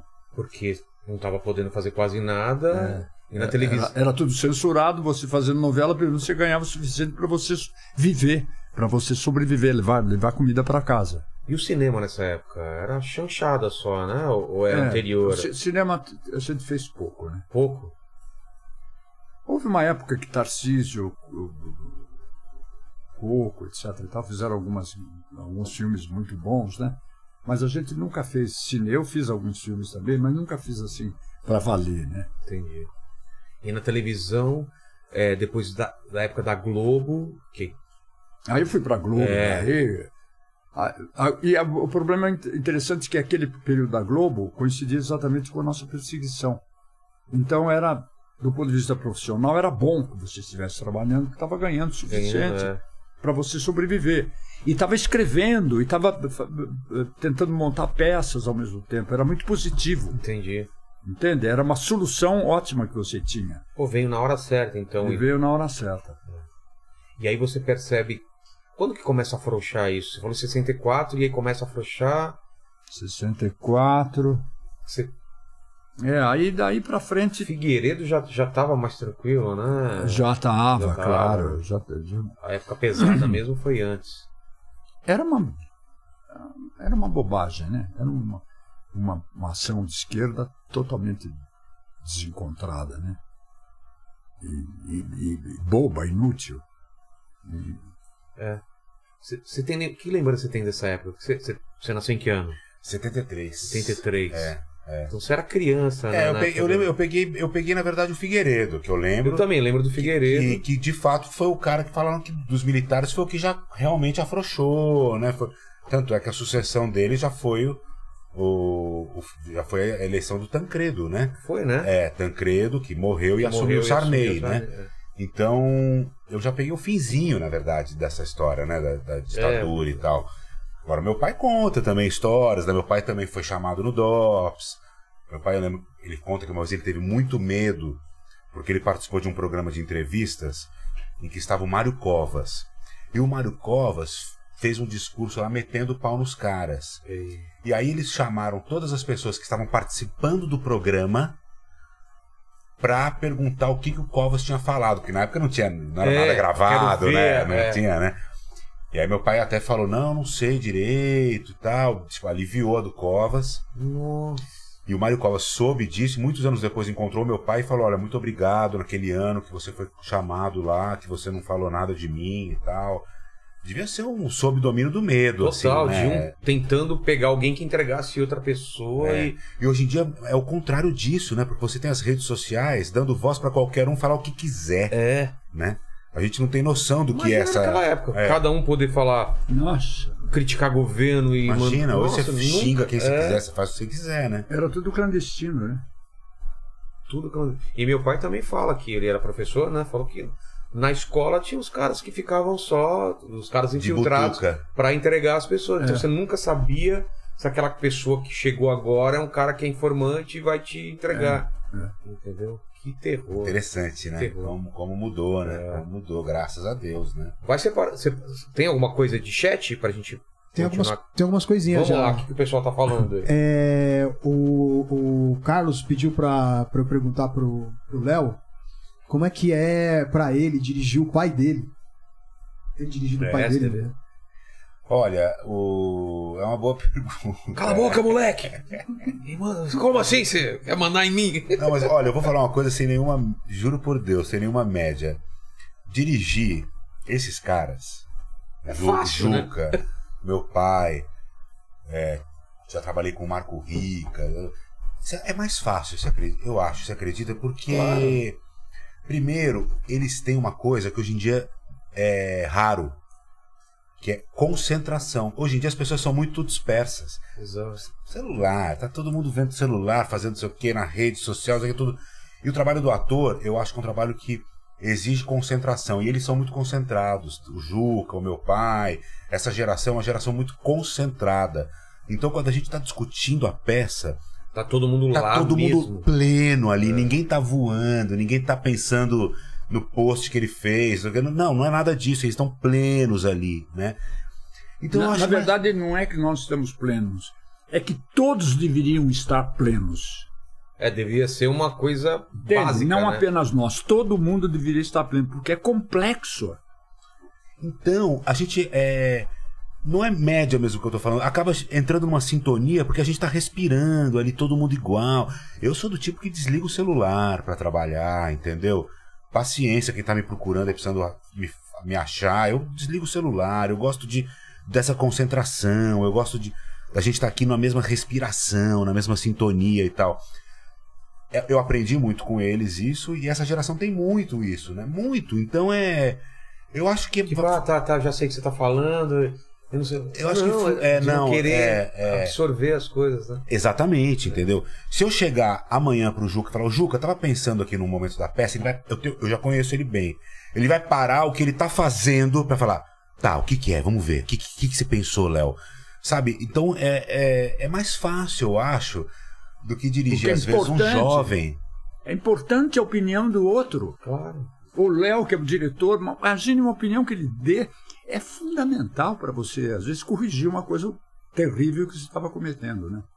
E o contrário também, é lógico, né? Óbvio que eu não seria louco de não escutar e muito o Juca. É óbvio, né? imagina. Não é porque eu sou o diretor que eu não vou escutar, ao contrário. A gente saía dos ensaios e falava assim: e aí, Juca, o que, que você tá achando? Tem...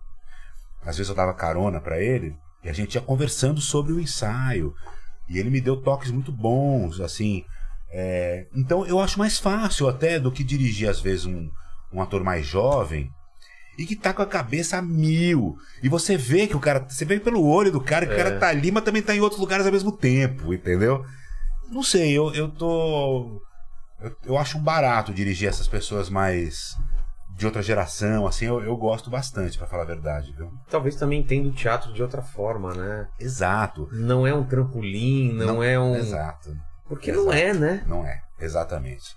Esses caras é, ganharam muito dinheiro com o teatro, trabalharam muito com o teatro, entregaram a sua vida ao teatro, né? Hoje em dia, um ator jovem, às vezes, tudo que ele quer é fazer a série no Netflix. Exatamente, ele E quer assim, aquilo, usar é, aquilo pra então, assim, outra. ó, é, o fim não é aquele. Exatamente. né? Então, ó, nesse momento não tem nenhuma série fazendo, tá bom, vou fazer essa peça aqui, mas a hora que me chamarem lá, eu já pulo fora, Ou já o vou, agente tal. dele falou: agora é, É. hora de você fazer uma peça pra ganhar mais respeitabilidade. É, e não é. é. isso, né? Exato, entendeu? Então, assim, é, eu dirigi meu pai também, dirigi meu pai duas vezes, uma vez junto com o Juca, imagina, eu Puxa. dirigi os dois juntos. Qual era a peça? Mãos Limpas, um sucesso absurdo. Foi uma, a peça que nós fizemos exatamente paramos quando começou a pandemia. Ah, é? É. Foi em 2000 e... 2000 19 2019 pra para 20. 20. Putz. E, e, nós- e a gente, putz, parou com casa lotada com cadeira extra, assim. Foi uma pena. Mas assim, é isso, dirigir esses caras. é, não sei, eu acho que é, às vezes me perguntam, pô, como é que se dirige o Juca de Oliveira? Ô, Juca, você tem essa dimensão dos, das, de, do, do quanto se representa? Você, o Stefano, vocês têm. é, seu pai tem essa dimensão? Porque é uma coisa pra gente que é mais novo, é uma coisa, né? É uma aula. É uma aula, é uma, é uma, uma coisa tão grandiosa, né? Que eu tenho medo da gente estar perdendo isso um pouco, né? Desses grandes atores, Bom, esse verdade- respeito pelo teatro. Na verdade, eu acho que o que a gente teve, felizmente, foi uma boa formação. Exato. Professores ótimos e uma coisa que explodiu dentro de nossas cabeças, não sei como, uma paixão pelo estudo, né? uma paixão pela pesquisa, uma paixão pelo teatro, uma compreensão do teatro. Né? É, é- é uma vida, né? É- você pega uma peça, por exemplo, e ah, bom, agora quando se começa a escrever uma peça, de- muda completamente tudo, né? Porque você está de, de repente você está entrando num outro mundo que você nem sonhava que existisse, né? É, quando você pega uma peça de Shakespeare, por exemplo, você está entrando em uma época diferente, costumes diferentes, o que que aquele cara pensou para aquela peça? E, e outra, o que que você vai dar de você para contribuir com uma coisa que tá- já foi montada milhares e milhares de vezes, né? Shakespeare, Shakespeare, é- Shakespeare é o maior criador de toda a história da humanidade. Dizem que ele escreveu sobre tudo, né? sobre absolutamente todas as tudo. coisas. é. Sobre- sobre- o, o Shakespeare abra em qualquer lugar e leia, não é verdade? Eu já fiz alguns. É uma coisa absolutamente chocante, né? O Shakespeare. E o que é muito legal dessa geração também, que eu acho, é a entrega, sabe?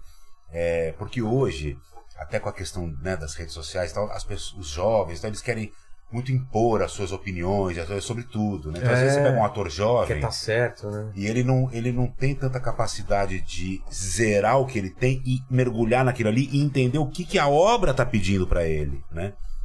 E esses caras têm, sabe isso? Quer dizer, É, é humildade isso é, também, né? humildade, humildade. De Aliás, o- entender o, o que é aquela o, obra. O Zé Renato, de- que foi um grande mestre meu, um diretor que trabalhou com o Juca e tal, já não está mais aqui conosco, Nossa, um dos maiores paixão, da paixão. história. Ele dizia muito para mim, Léo, você tem que escutar a obra. Não venha com, já com opiniões, já não venha com coisas Vê como ele era maravilhoso, pré-determinadas. vê como ele é. E, e- e essa observação que você fez é fundamental. Não venha com. com- a- É, não venha com opiniões já pré-determinadas, sabe?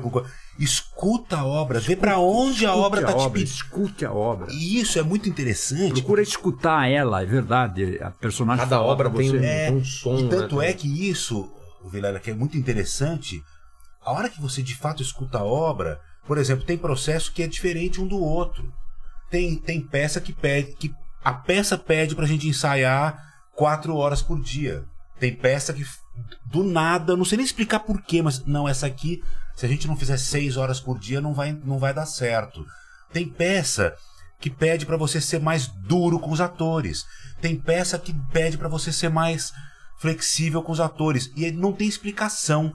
É uma explicação sensitiva. Você tem que escutar a obra, aquela reunião de atores fazendo aquela obra, e aí você entende, olha, tá- essa obra tá me conduzindo pra cá. A outra me conduziu pra lá.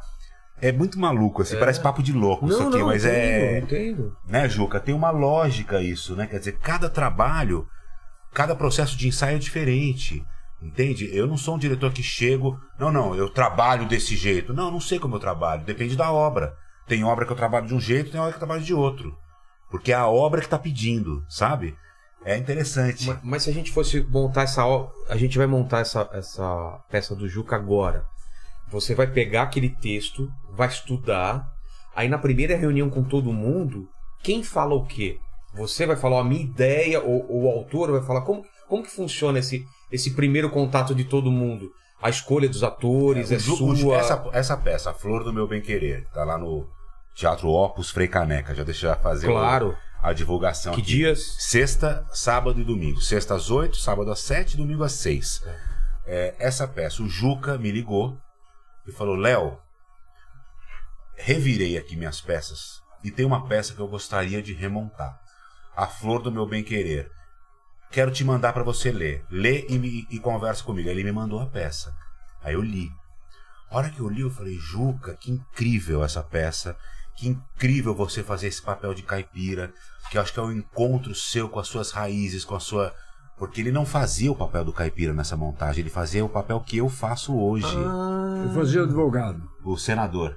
senador. Ele aliás. fazia o senador. Mas a- advogado também. A peça, Estudou. a, peça, a peça é um conflito entre um núcleo caipira e, um, e o senador, que quer ser presidente.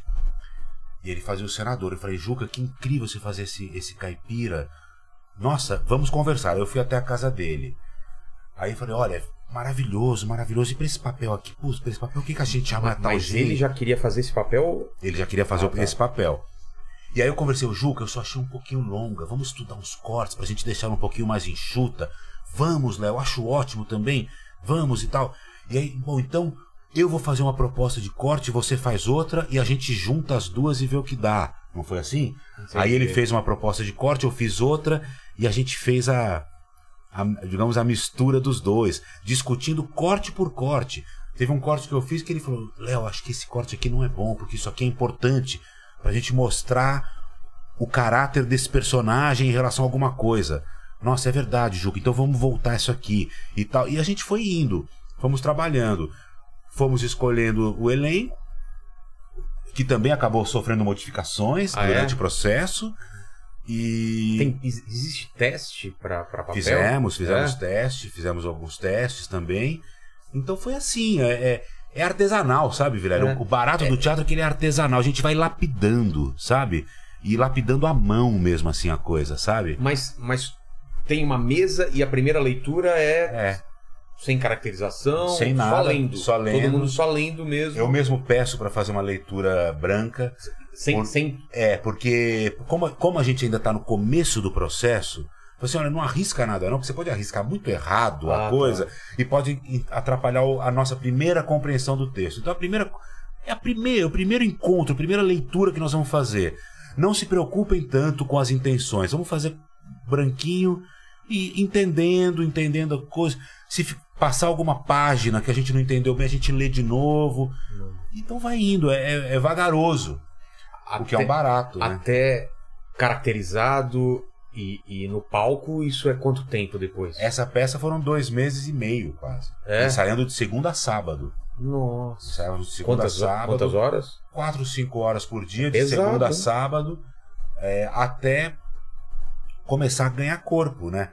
E aí, quer dizer, tem um, um passo que é muito importante, que é a hora que você sai da leitura, os, os- os atores já decoraram o texto e aí vão pro decorado. E aí a gente pode já sair da mesa e começar a entender os corpos dos, dos personagens, como são, né? Como que se movimenta e tal.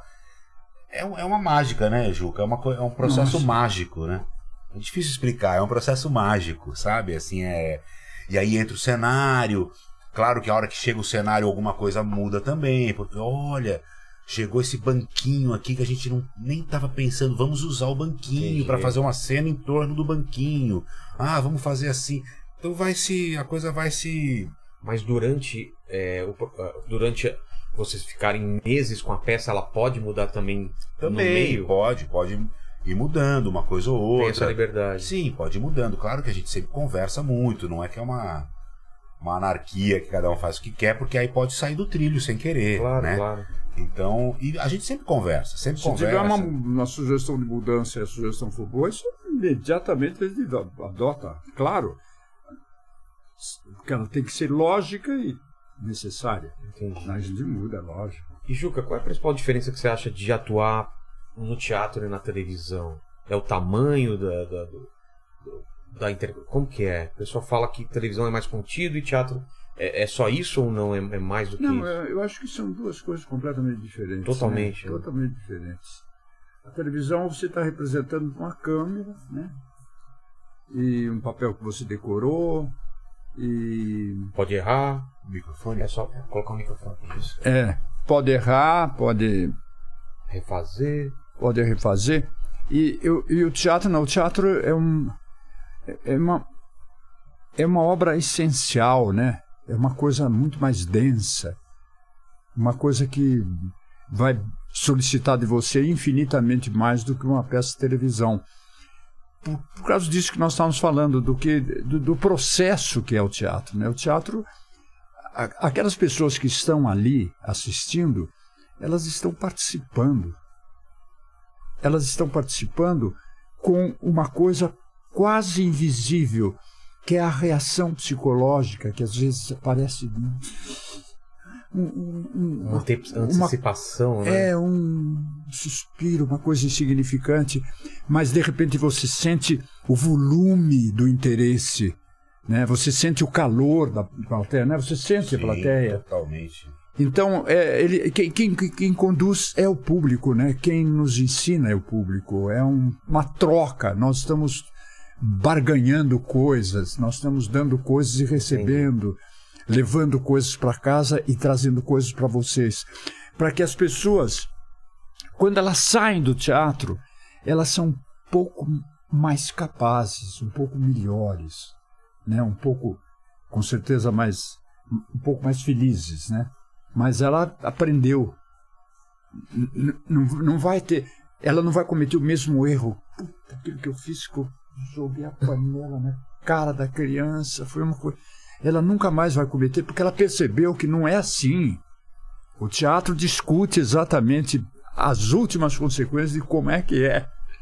E, e no teatro, pro ator, né, tem o crescimento da emoção, tem o começo, meio e fim. Às vezes, numa novela ou num ah, não, não filme, você faz aquela emoção cortada é. e tem que imaginar que antes é. você é. cresceu até ela, né? É, porque... E aí os efeitos ajudam muito é, também, né? Vai ter uma trilha, vai trilha ter... forte, o plano da câmera, plano da né? câmera. Então, e no teatro não, né? No teatro você tem que estar ali 100%. É por isso que o ator é porque você não é essencial, o... né? Por exemplo, você parou para pensar que você vai ao teatro e você como espectador, se você quiser ficar uma cena inteira olhando para a mão do ator, você fica. É.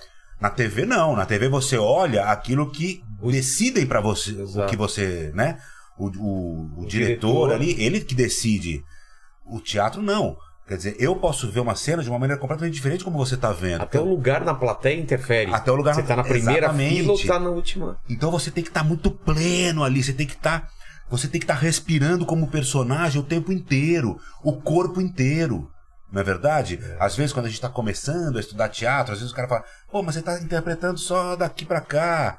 Ó, o seu corpo não, não, não tá condizendo com o que você tá falando. Ah. Isso, ator que tá em começo Sei. de carreira, às vezes faz isso, o né? O corpo inteiro não tá no é, personagem. É, então o cara tá aqui, o corpo, digamos que uma cena o cara é bravo, mas ele tá só bravo aqui e tal, mas o corpo tá relaxado. Aí você fala assim, não, tá tudo errado, você não tá incorporado no personagem, seu corpo tá relaxado, né? Então até você entender que não, que realmente você tem que respirar o personagem, e aí o personagem tá do fio de cabelo até o dedão do pé, ele tá ali. E se o espectador quiser ver uma cena inteira olhando pro seu dedão do pé, ele vai sentir. Ele isso. vai entender a cena, né? Ah. Deve ser, deve ser exaustivo isso pro ator, né? Nossa. Fazer isso toda noite. Né? Caramba. Ô Lene, que mais o pessoal tá perguntando aí para? O pessoal pediu para perguntar, é, era pro Léo, mas acho que pode estender pros dois, é sobre a questão da Lei Rouanet agora. O que vocês têm a dizer sobre a Lei Rouanet? Ah, o Juca tem bastante coisa para falar sobre a Lei Rouanet, né, Juca? É, eu, eu, eu, vi em algum lugar você falando que a Lei Rouanet, ela, ela atrapalhou um pouco o teatro, né? É, eu, é isso, eu, sou, eu sou absolutamente contra a Lei Rouanet. Absolutamente contra a Lei Rouanet. O teatro o teatro, o ator, ele vive, viveu e vive da bilheteria.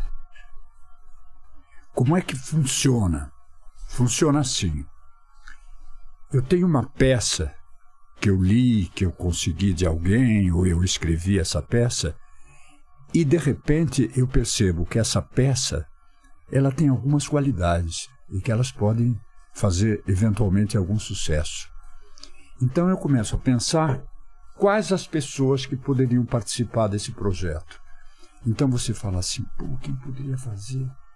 O Léo poderia dirigir. Aí,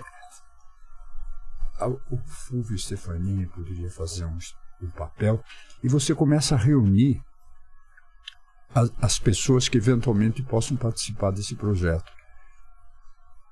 E, esse trabalho esse trabalho da, da, de você apanhar cada um necessário e conduzir é absolutamente fundamental, porque as pessoas têm que participar disso, elas têm que mergulhar no projeto com você, elas têm que abandonar tudo e de repente elas se encontrarem naquele diálogo, não é verdade? Às vezes você fala assim, meu Deus do céu, eu tô...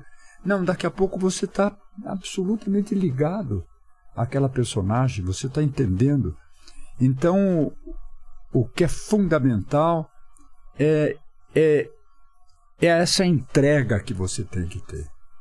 Essa entrega é, tem que ser absoluta. Você não tem que. Você não vai tirar nada dali em termos materiais. Você tem que se entregar como ser humano, como pessoa, psicologicamente, afetivamente, generosamente. Né? Você tem que ser solidariamente ligado àquelas pessoas. Às vezes você tem um, outro conflito com o ator, você vê que é, é horrível ter conflito com o ator, né? É horrível ter conflito com o ator, porque você não pode ter conflito com o ator, porque ele participa da sua vida de forma vital. Ele participa de tudo que você faz. Ele, a, a, briga é, é horripilante, porque é como se tivesse cortado uma, uma ligação vital. Como se tivesse metido a faca, não é verdade? Entendi. E não pode. Não pode. Aquela personagem faz parte de você. Uma quantidade enorme do, da sua, do seu pensamento, da sua maneira de, de entender, vem dessa personagem, né? Como vem do público também. A, a, manifestação do público, o riso do público é absolutamente fatal. Ele pega e entra dentro da. Né? E, e, o, e o que é curioso também, e por isso que é, é fundamental a coisa muito séria. Se, se você está representando e o, você, o público está tá, tá contracenando com você, está mexendo com você, está tá, tá, tá ligado em você e, e, e, te conduzindo. E às vezes, eu digo isso porque eu, eu, eu, eu outro dia eu estava fazendo uma peça e eu tinha, não, sei se eu vou lembrar exatamente o ponto, mas é é que eu estou com, com o, o Jacinto, né? O, que eu estou com ele. O que você vai fazer? Que ele fala assim, não. Jacinto, Jacinto. É, pensa no melhor. Olha a cagada que você for fazer, assim. Puta que pariu. Né? Essa a, a, a descoberta de, de, de, de, como você fazer isso. Né? Eu estava vendo, por exemplo, que eu, é, às vezes você. Tô, o Jacinto está lá. O Jacinto é responsável pela por grande parte da, da trama, né? E, e, e, muda tudo pela ação dele. Quer dizer, ele é um cara que fez, tomou uma ação. Você está contra ele, vamos supor. E, e, Você está contra ele, mas quando você está representando, está representando para todo mundo. Mas esse contra, ele permanece. Entende? Então você, não, porque você vai. De repente você, você, e você tem um gesto natural, o público pega. O público, outro dia eu fiz um negócio assim, uma coisa assim, o público riu, porque eles descobriram que eu tinha falado, filha da puta. Filho da puta. Sem falar, né? É. Eles pegaram o filho da puta inteirinho. Sem precisar falar. Que maravilhoso. Uma coisa que você não controla, né? Que você vê, é, vê o público contigo, né? E como que ele. Por quê? Porque ele te acompanhou. É. Ele tá sentindo. Tá junto. E porque você tá representando corretamente. Você tá representando e descobrindo, porque você todo dia descobre uma coisa nova, você não pode largar. Ah, já sei, vamos lá, vamos lá e fazer mecanicamente. É. Não pode, né? Claro que não. Você tem que fazer, todo dia. É uma paixão enorme. Mas tudo isso a gente está falando por causa da Lei Rouanet. A Lei Rouanet? É. Que aí você estava falando que, que o teatro tem que ser isso. E a Lei Rouanet, ela, ela, por que, que ela atrapalhou? Ah, bom. Ah, nós paramos de falar da Lei Rouanet. É, é que é a paixão, né? Tem a, a paixão lei, de a falar pelo teatro. É. A Lei Rouanet. A Lei Rouanet, o erro da Lei Rouanet é exatamente aquilo que eu estava dizendo.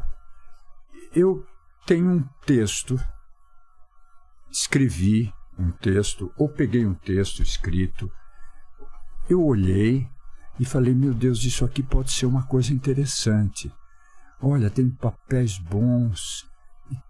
Aí eu leio e falo: meu Deus, isso é bom. Isto é fundamental. Agora, quem que podia fazer? O Léo podia fazer esse, fulano fazia esse papel, fazia esse papel, etc. Aí você leva. Você quer dar uma olhadinha? O que, que você. Ele queria que se fizesse a peça, dá uma olhada. Aí o ator lê, a atriz lê e tudo. E o que que, o que, que vocês acham? De repente você nota que há um entusiasmo. Aquilo psicologicamente tocou cada um deles. E eles falam. No momento que eles decidiram fazer, você você tem a chave geral de como representar aquele espetáculo, que são a participação daquelas personagens e, da, e, e, das personagens envolvidas naquela trama e de acordo com aquela maneira de se comportar, pensar e agir. E é exatamente essa maneira é que vai contaminar o público. Entendi. Todo esse trabalho que você faz é apenas para você estabelecer um liame com o público que seja impossível de você romper. E depois que você estabelecer esse contato com os atores e os atores com o público, e você percebe isso, que quando você faz, tem uma reação imediata do público, rindo, é, ou desagradado, puto, ele, ele reage de mil maneiras diferentes, você está de posse de uma obra. Entendi. Essa obra vai dar, não tem como não dá resultado. E é fatal. Inclusive você dá você dá para vários atores, pô, que eu quero fazer, eu quero fazer. Quando eles dizem que querem fazer e você falta para fazer, você organizou um projeto de trabalho absolutamente olha, que não tem nada a ver com com qualquer outro projeto. É aquele projeto É único. é único, é único. E aquele projeto vai dar resultado, porque o público vai participar desse projeto. Quando ele começa a participar do projeto, ele, ele participa do projeto.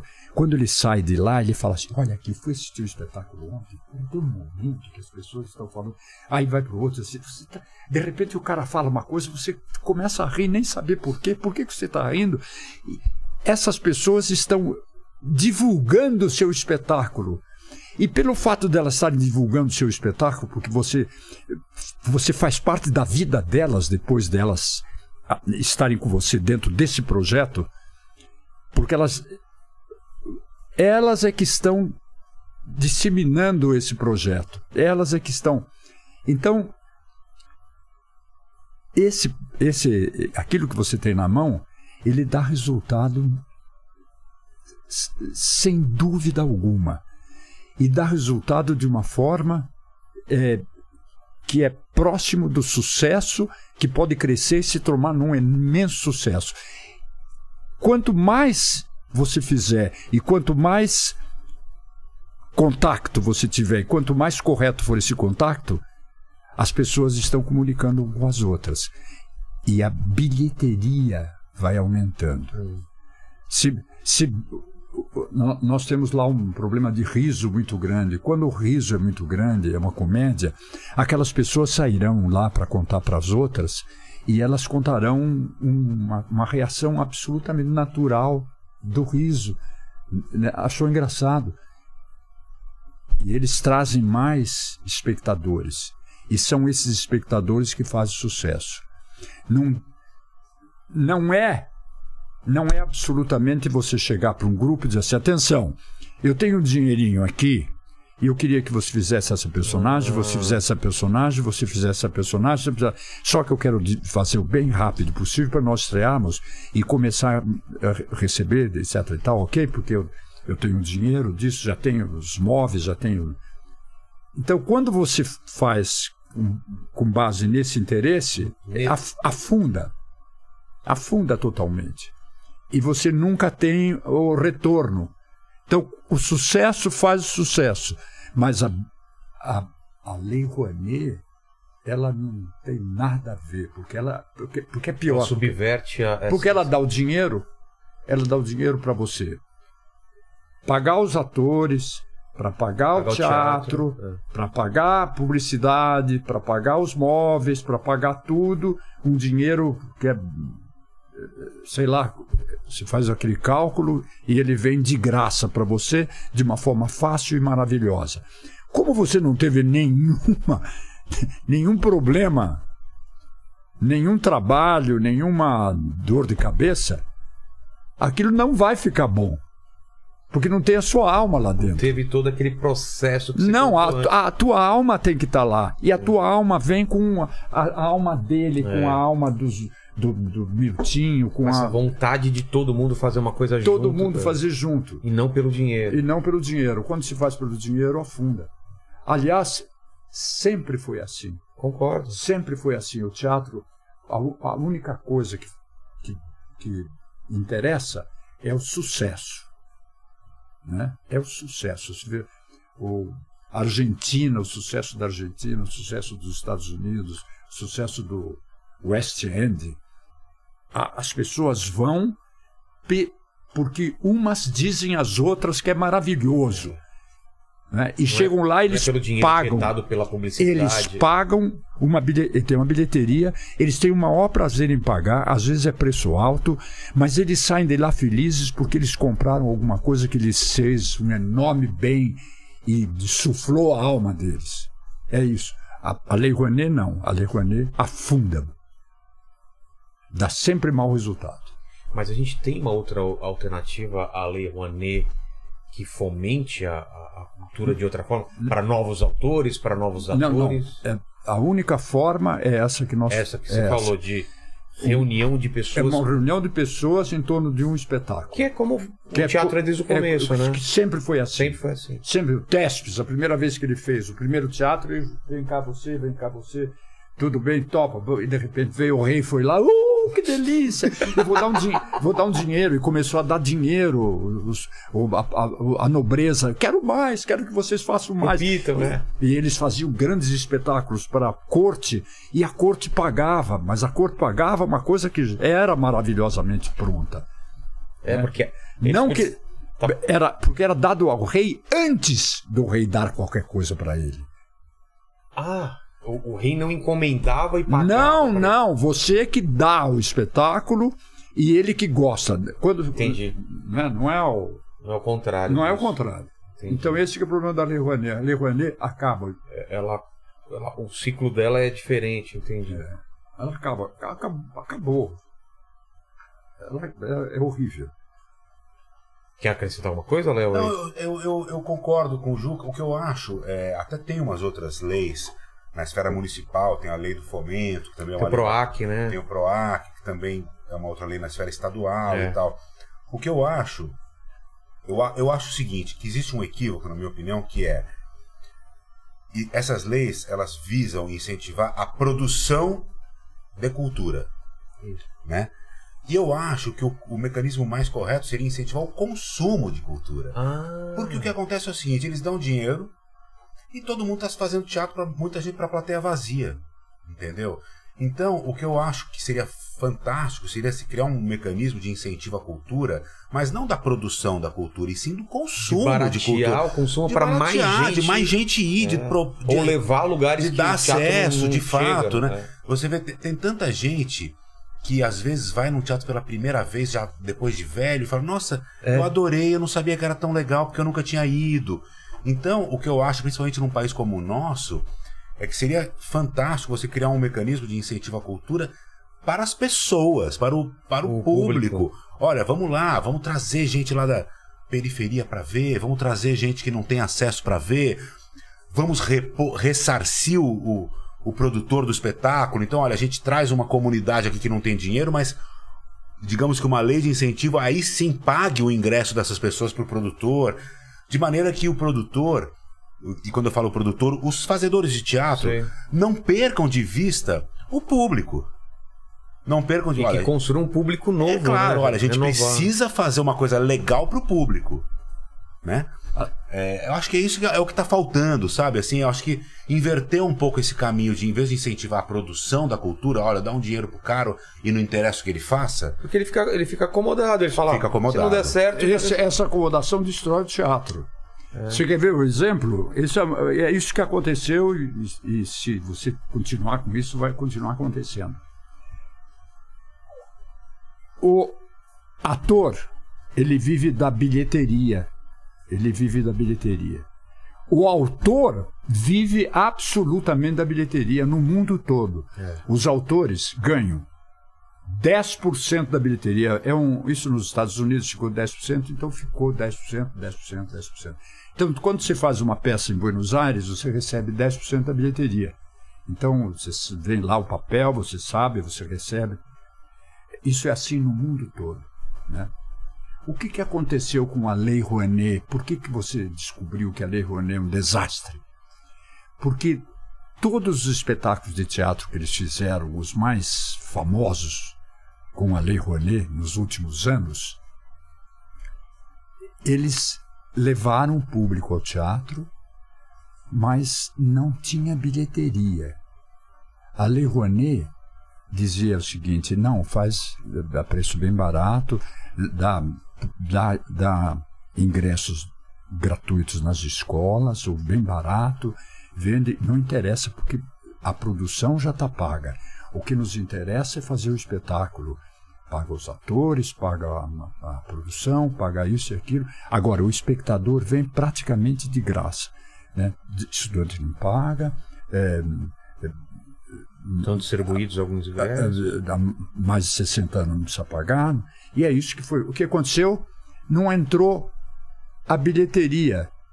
Não entrou a bilheteria, nenhum autor se interessou por Ah. continuar. Então o que aconteceu? Não tem autor novo. Não tem os autores, porque todos os autores vêm por causa dele viver, ele viver da percentagem. É. É por isso que ele fica estimulado. Pô, você está ganhando uma puta do dinheiro, eu quero fazer também.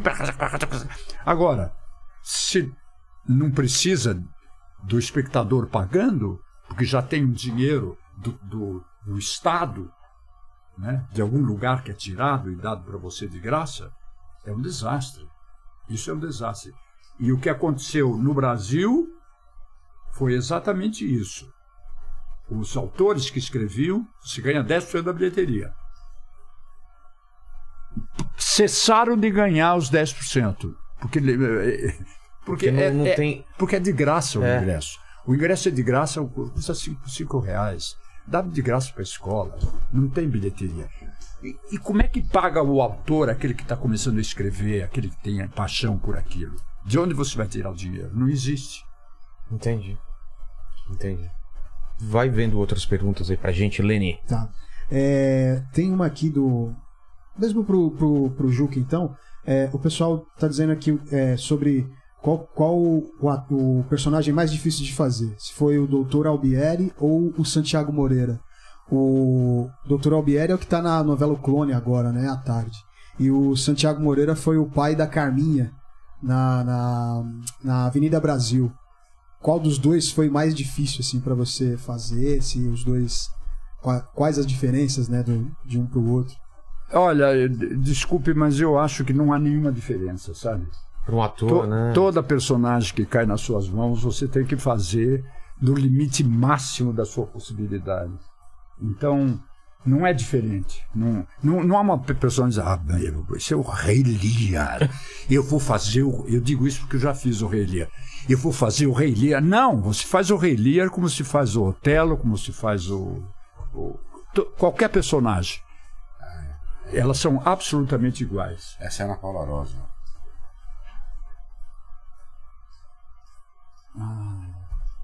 Era minha colega da televisão. né? É. Que- que- qual é a pergunta? É, foi um episódio. É, o, é que ela passou um momento difícil, né? Difícil, que o noivo né? dela, Ela- é, tirou a vida na, na frente dela e, e eu- talvez vocês estivessem trabalhando na mesma na época mesma juntos. época É, juntos é. e tal. E, e a notícia foi que você deu alguns conselhos para ela sobre isso, ajudou né, ela, ela nesse processo de, de. que ela passou, né? assim. Olha, eu, É que faz tempo. faz tempo eu, eu fui, sou amigo dela, fui amigo dela e profundamente amigo, uma excepcional atriz, uma excep- excepcional colega, mas eu não me lembro que tivesse focado exatamente o, a morte do marido, sabe? o, o que com certeza absoluta aconteceu foi a, a, a, o natural desprendimento de quem tem trabalhando com ela, enfrentando aquela tragédia. Isso sim, é possível Entendi. que nós estivéssemos muito mais ligados a ela, muito mais é, preocupados com o que ela estava passando, e isso pode eventualmente ter, ter, ter, ter refletido nela como uma, uma, uma ajuda, não é verdade? Agora, é uma excepcional atriz e que tragédia, foi horrível, foi é. horrível. É, essa aqui vai pro pro pro Léo. É, o Paulo está pedindo para o Léo falar sobre a peça Caros Ouvintes, que é, conta histórias de bastidores, não é isso? E se teve alguma curiosidade assim é, nos, nos bastidores dessa peça. O Caros Ouvintes é um, um, espetáculo que eu produzi e que era uma grande comédia, fez bastante sucesso e que, e que falava do, da época de ouro da rádio, né? Então a gente fazia uma radionovela ao vivo no, no palco, com todos aqueles efeitos sonoros feitos ao vivo ali pelo sonoplasta e tal. É, foi uma peça que fez bastante sucesso. Olha, o, acho que a coisa mais interessante, talvez, para contar dessa peça, aproveitando que o Juca está aqui, é que o Juca foi ver essa peça e ele adorou meu trabalho como ator. Então acho que talvez hoje eu esteja fazendo essa peça como ator também, porque ah, ele por viu dessa... o Carlos Ouvintes e falou: Claro, faz você o, o, o, o, papel do senador, você é um puta ator, eu adorei aquele seu trabalho na, na, outra, na outra peça e tal. Então você vê como uma coisa vai levando a outra, assim, né? Então foi, foi isso. E o Caros Ouvintes é, um, é, um, é uma peça bem legal, o cenário está guardado, quem sabe em algum momento a gente volta. Certo. Juca e Léo, agradecer demais o papo aqui que a gente está tendo. E, e vocês não estão livres ainda, porque eu sempre termino o papo aqui fazendo três perguntas e aí vocês escolhem a ordem que vocês queiram responder, mas eu sempre faço as mesmas três perguntas para todos os convidados que, que vieram aqui. Agradecer já ao Lene, a todo mundo que está nessa live maravilhosa. A primeira pergunta é o seguinte: estamos aqui falando da carreira de vocês, da história de vida, e olhando para trás, Juca e Léo, qual foi o momento mais difícil da vida de vocês ou da carreira? Olha, a gente, como ator, a gente tem que fazer tudo, né? É. Então eu vou contar uma coisa aqui que eu já fiz que é inacreditável. Eu já fui rei mago de um presépio vivo numa missa do pão de açúcar. Eu, no pão de açúcar? Não, eu consegui. O, chega no final do ano, o Abílio Diniz faz uma, manda fazer uma missa lá pros, pros funcionários do grupo dele e tal. Pô, tinha dois bispos lá na missa e tal. E um colega meu estava produzindo ali um cenário e tal, e me ligou. Falou, você é ator, tá começando aí, vem fazer o rei, um rei mago aqui no, no presépio vivo.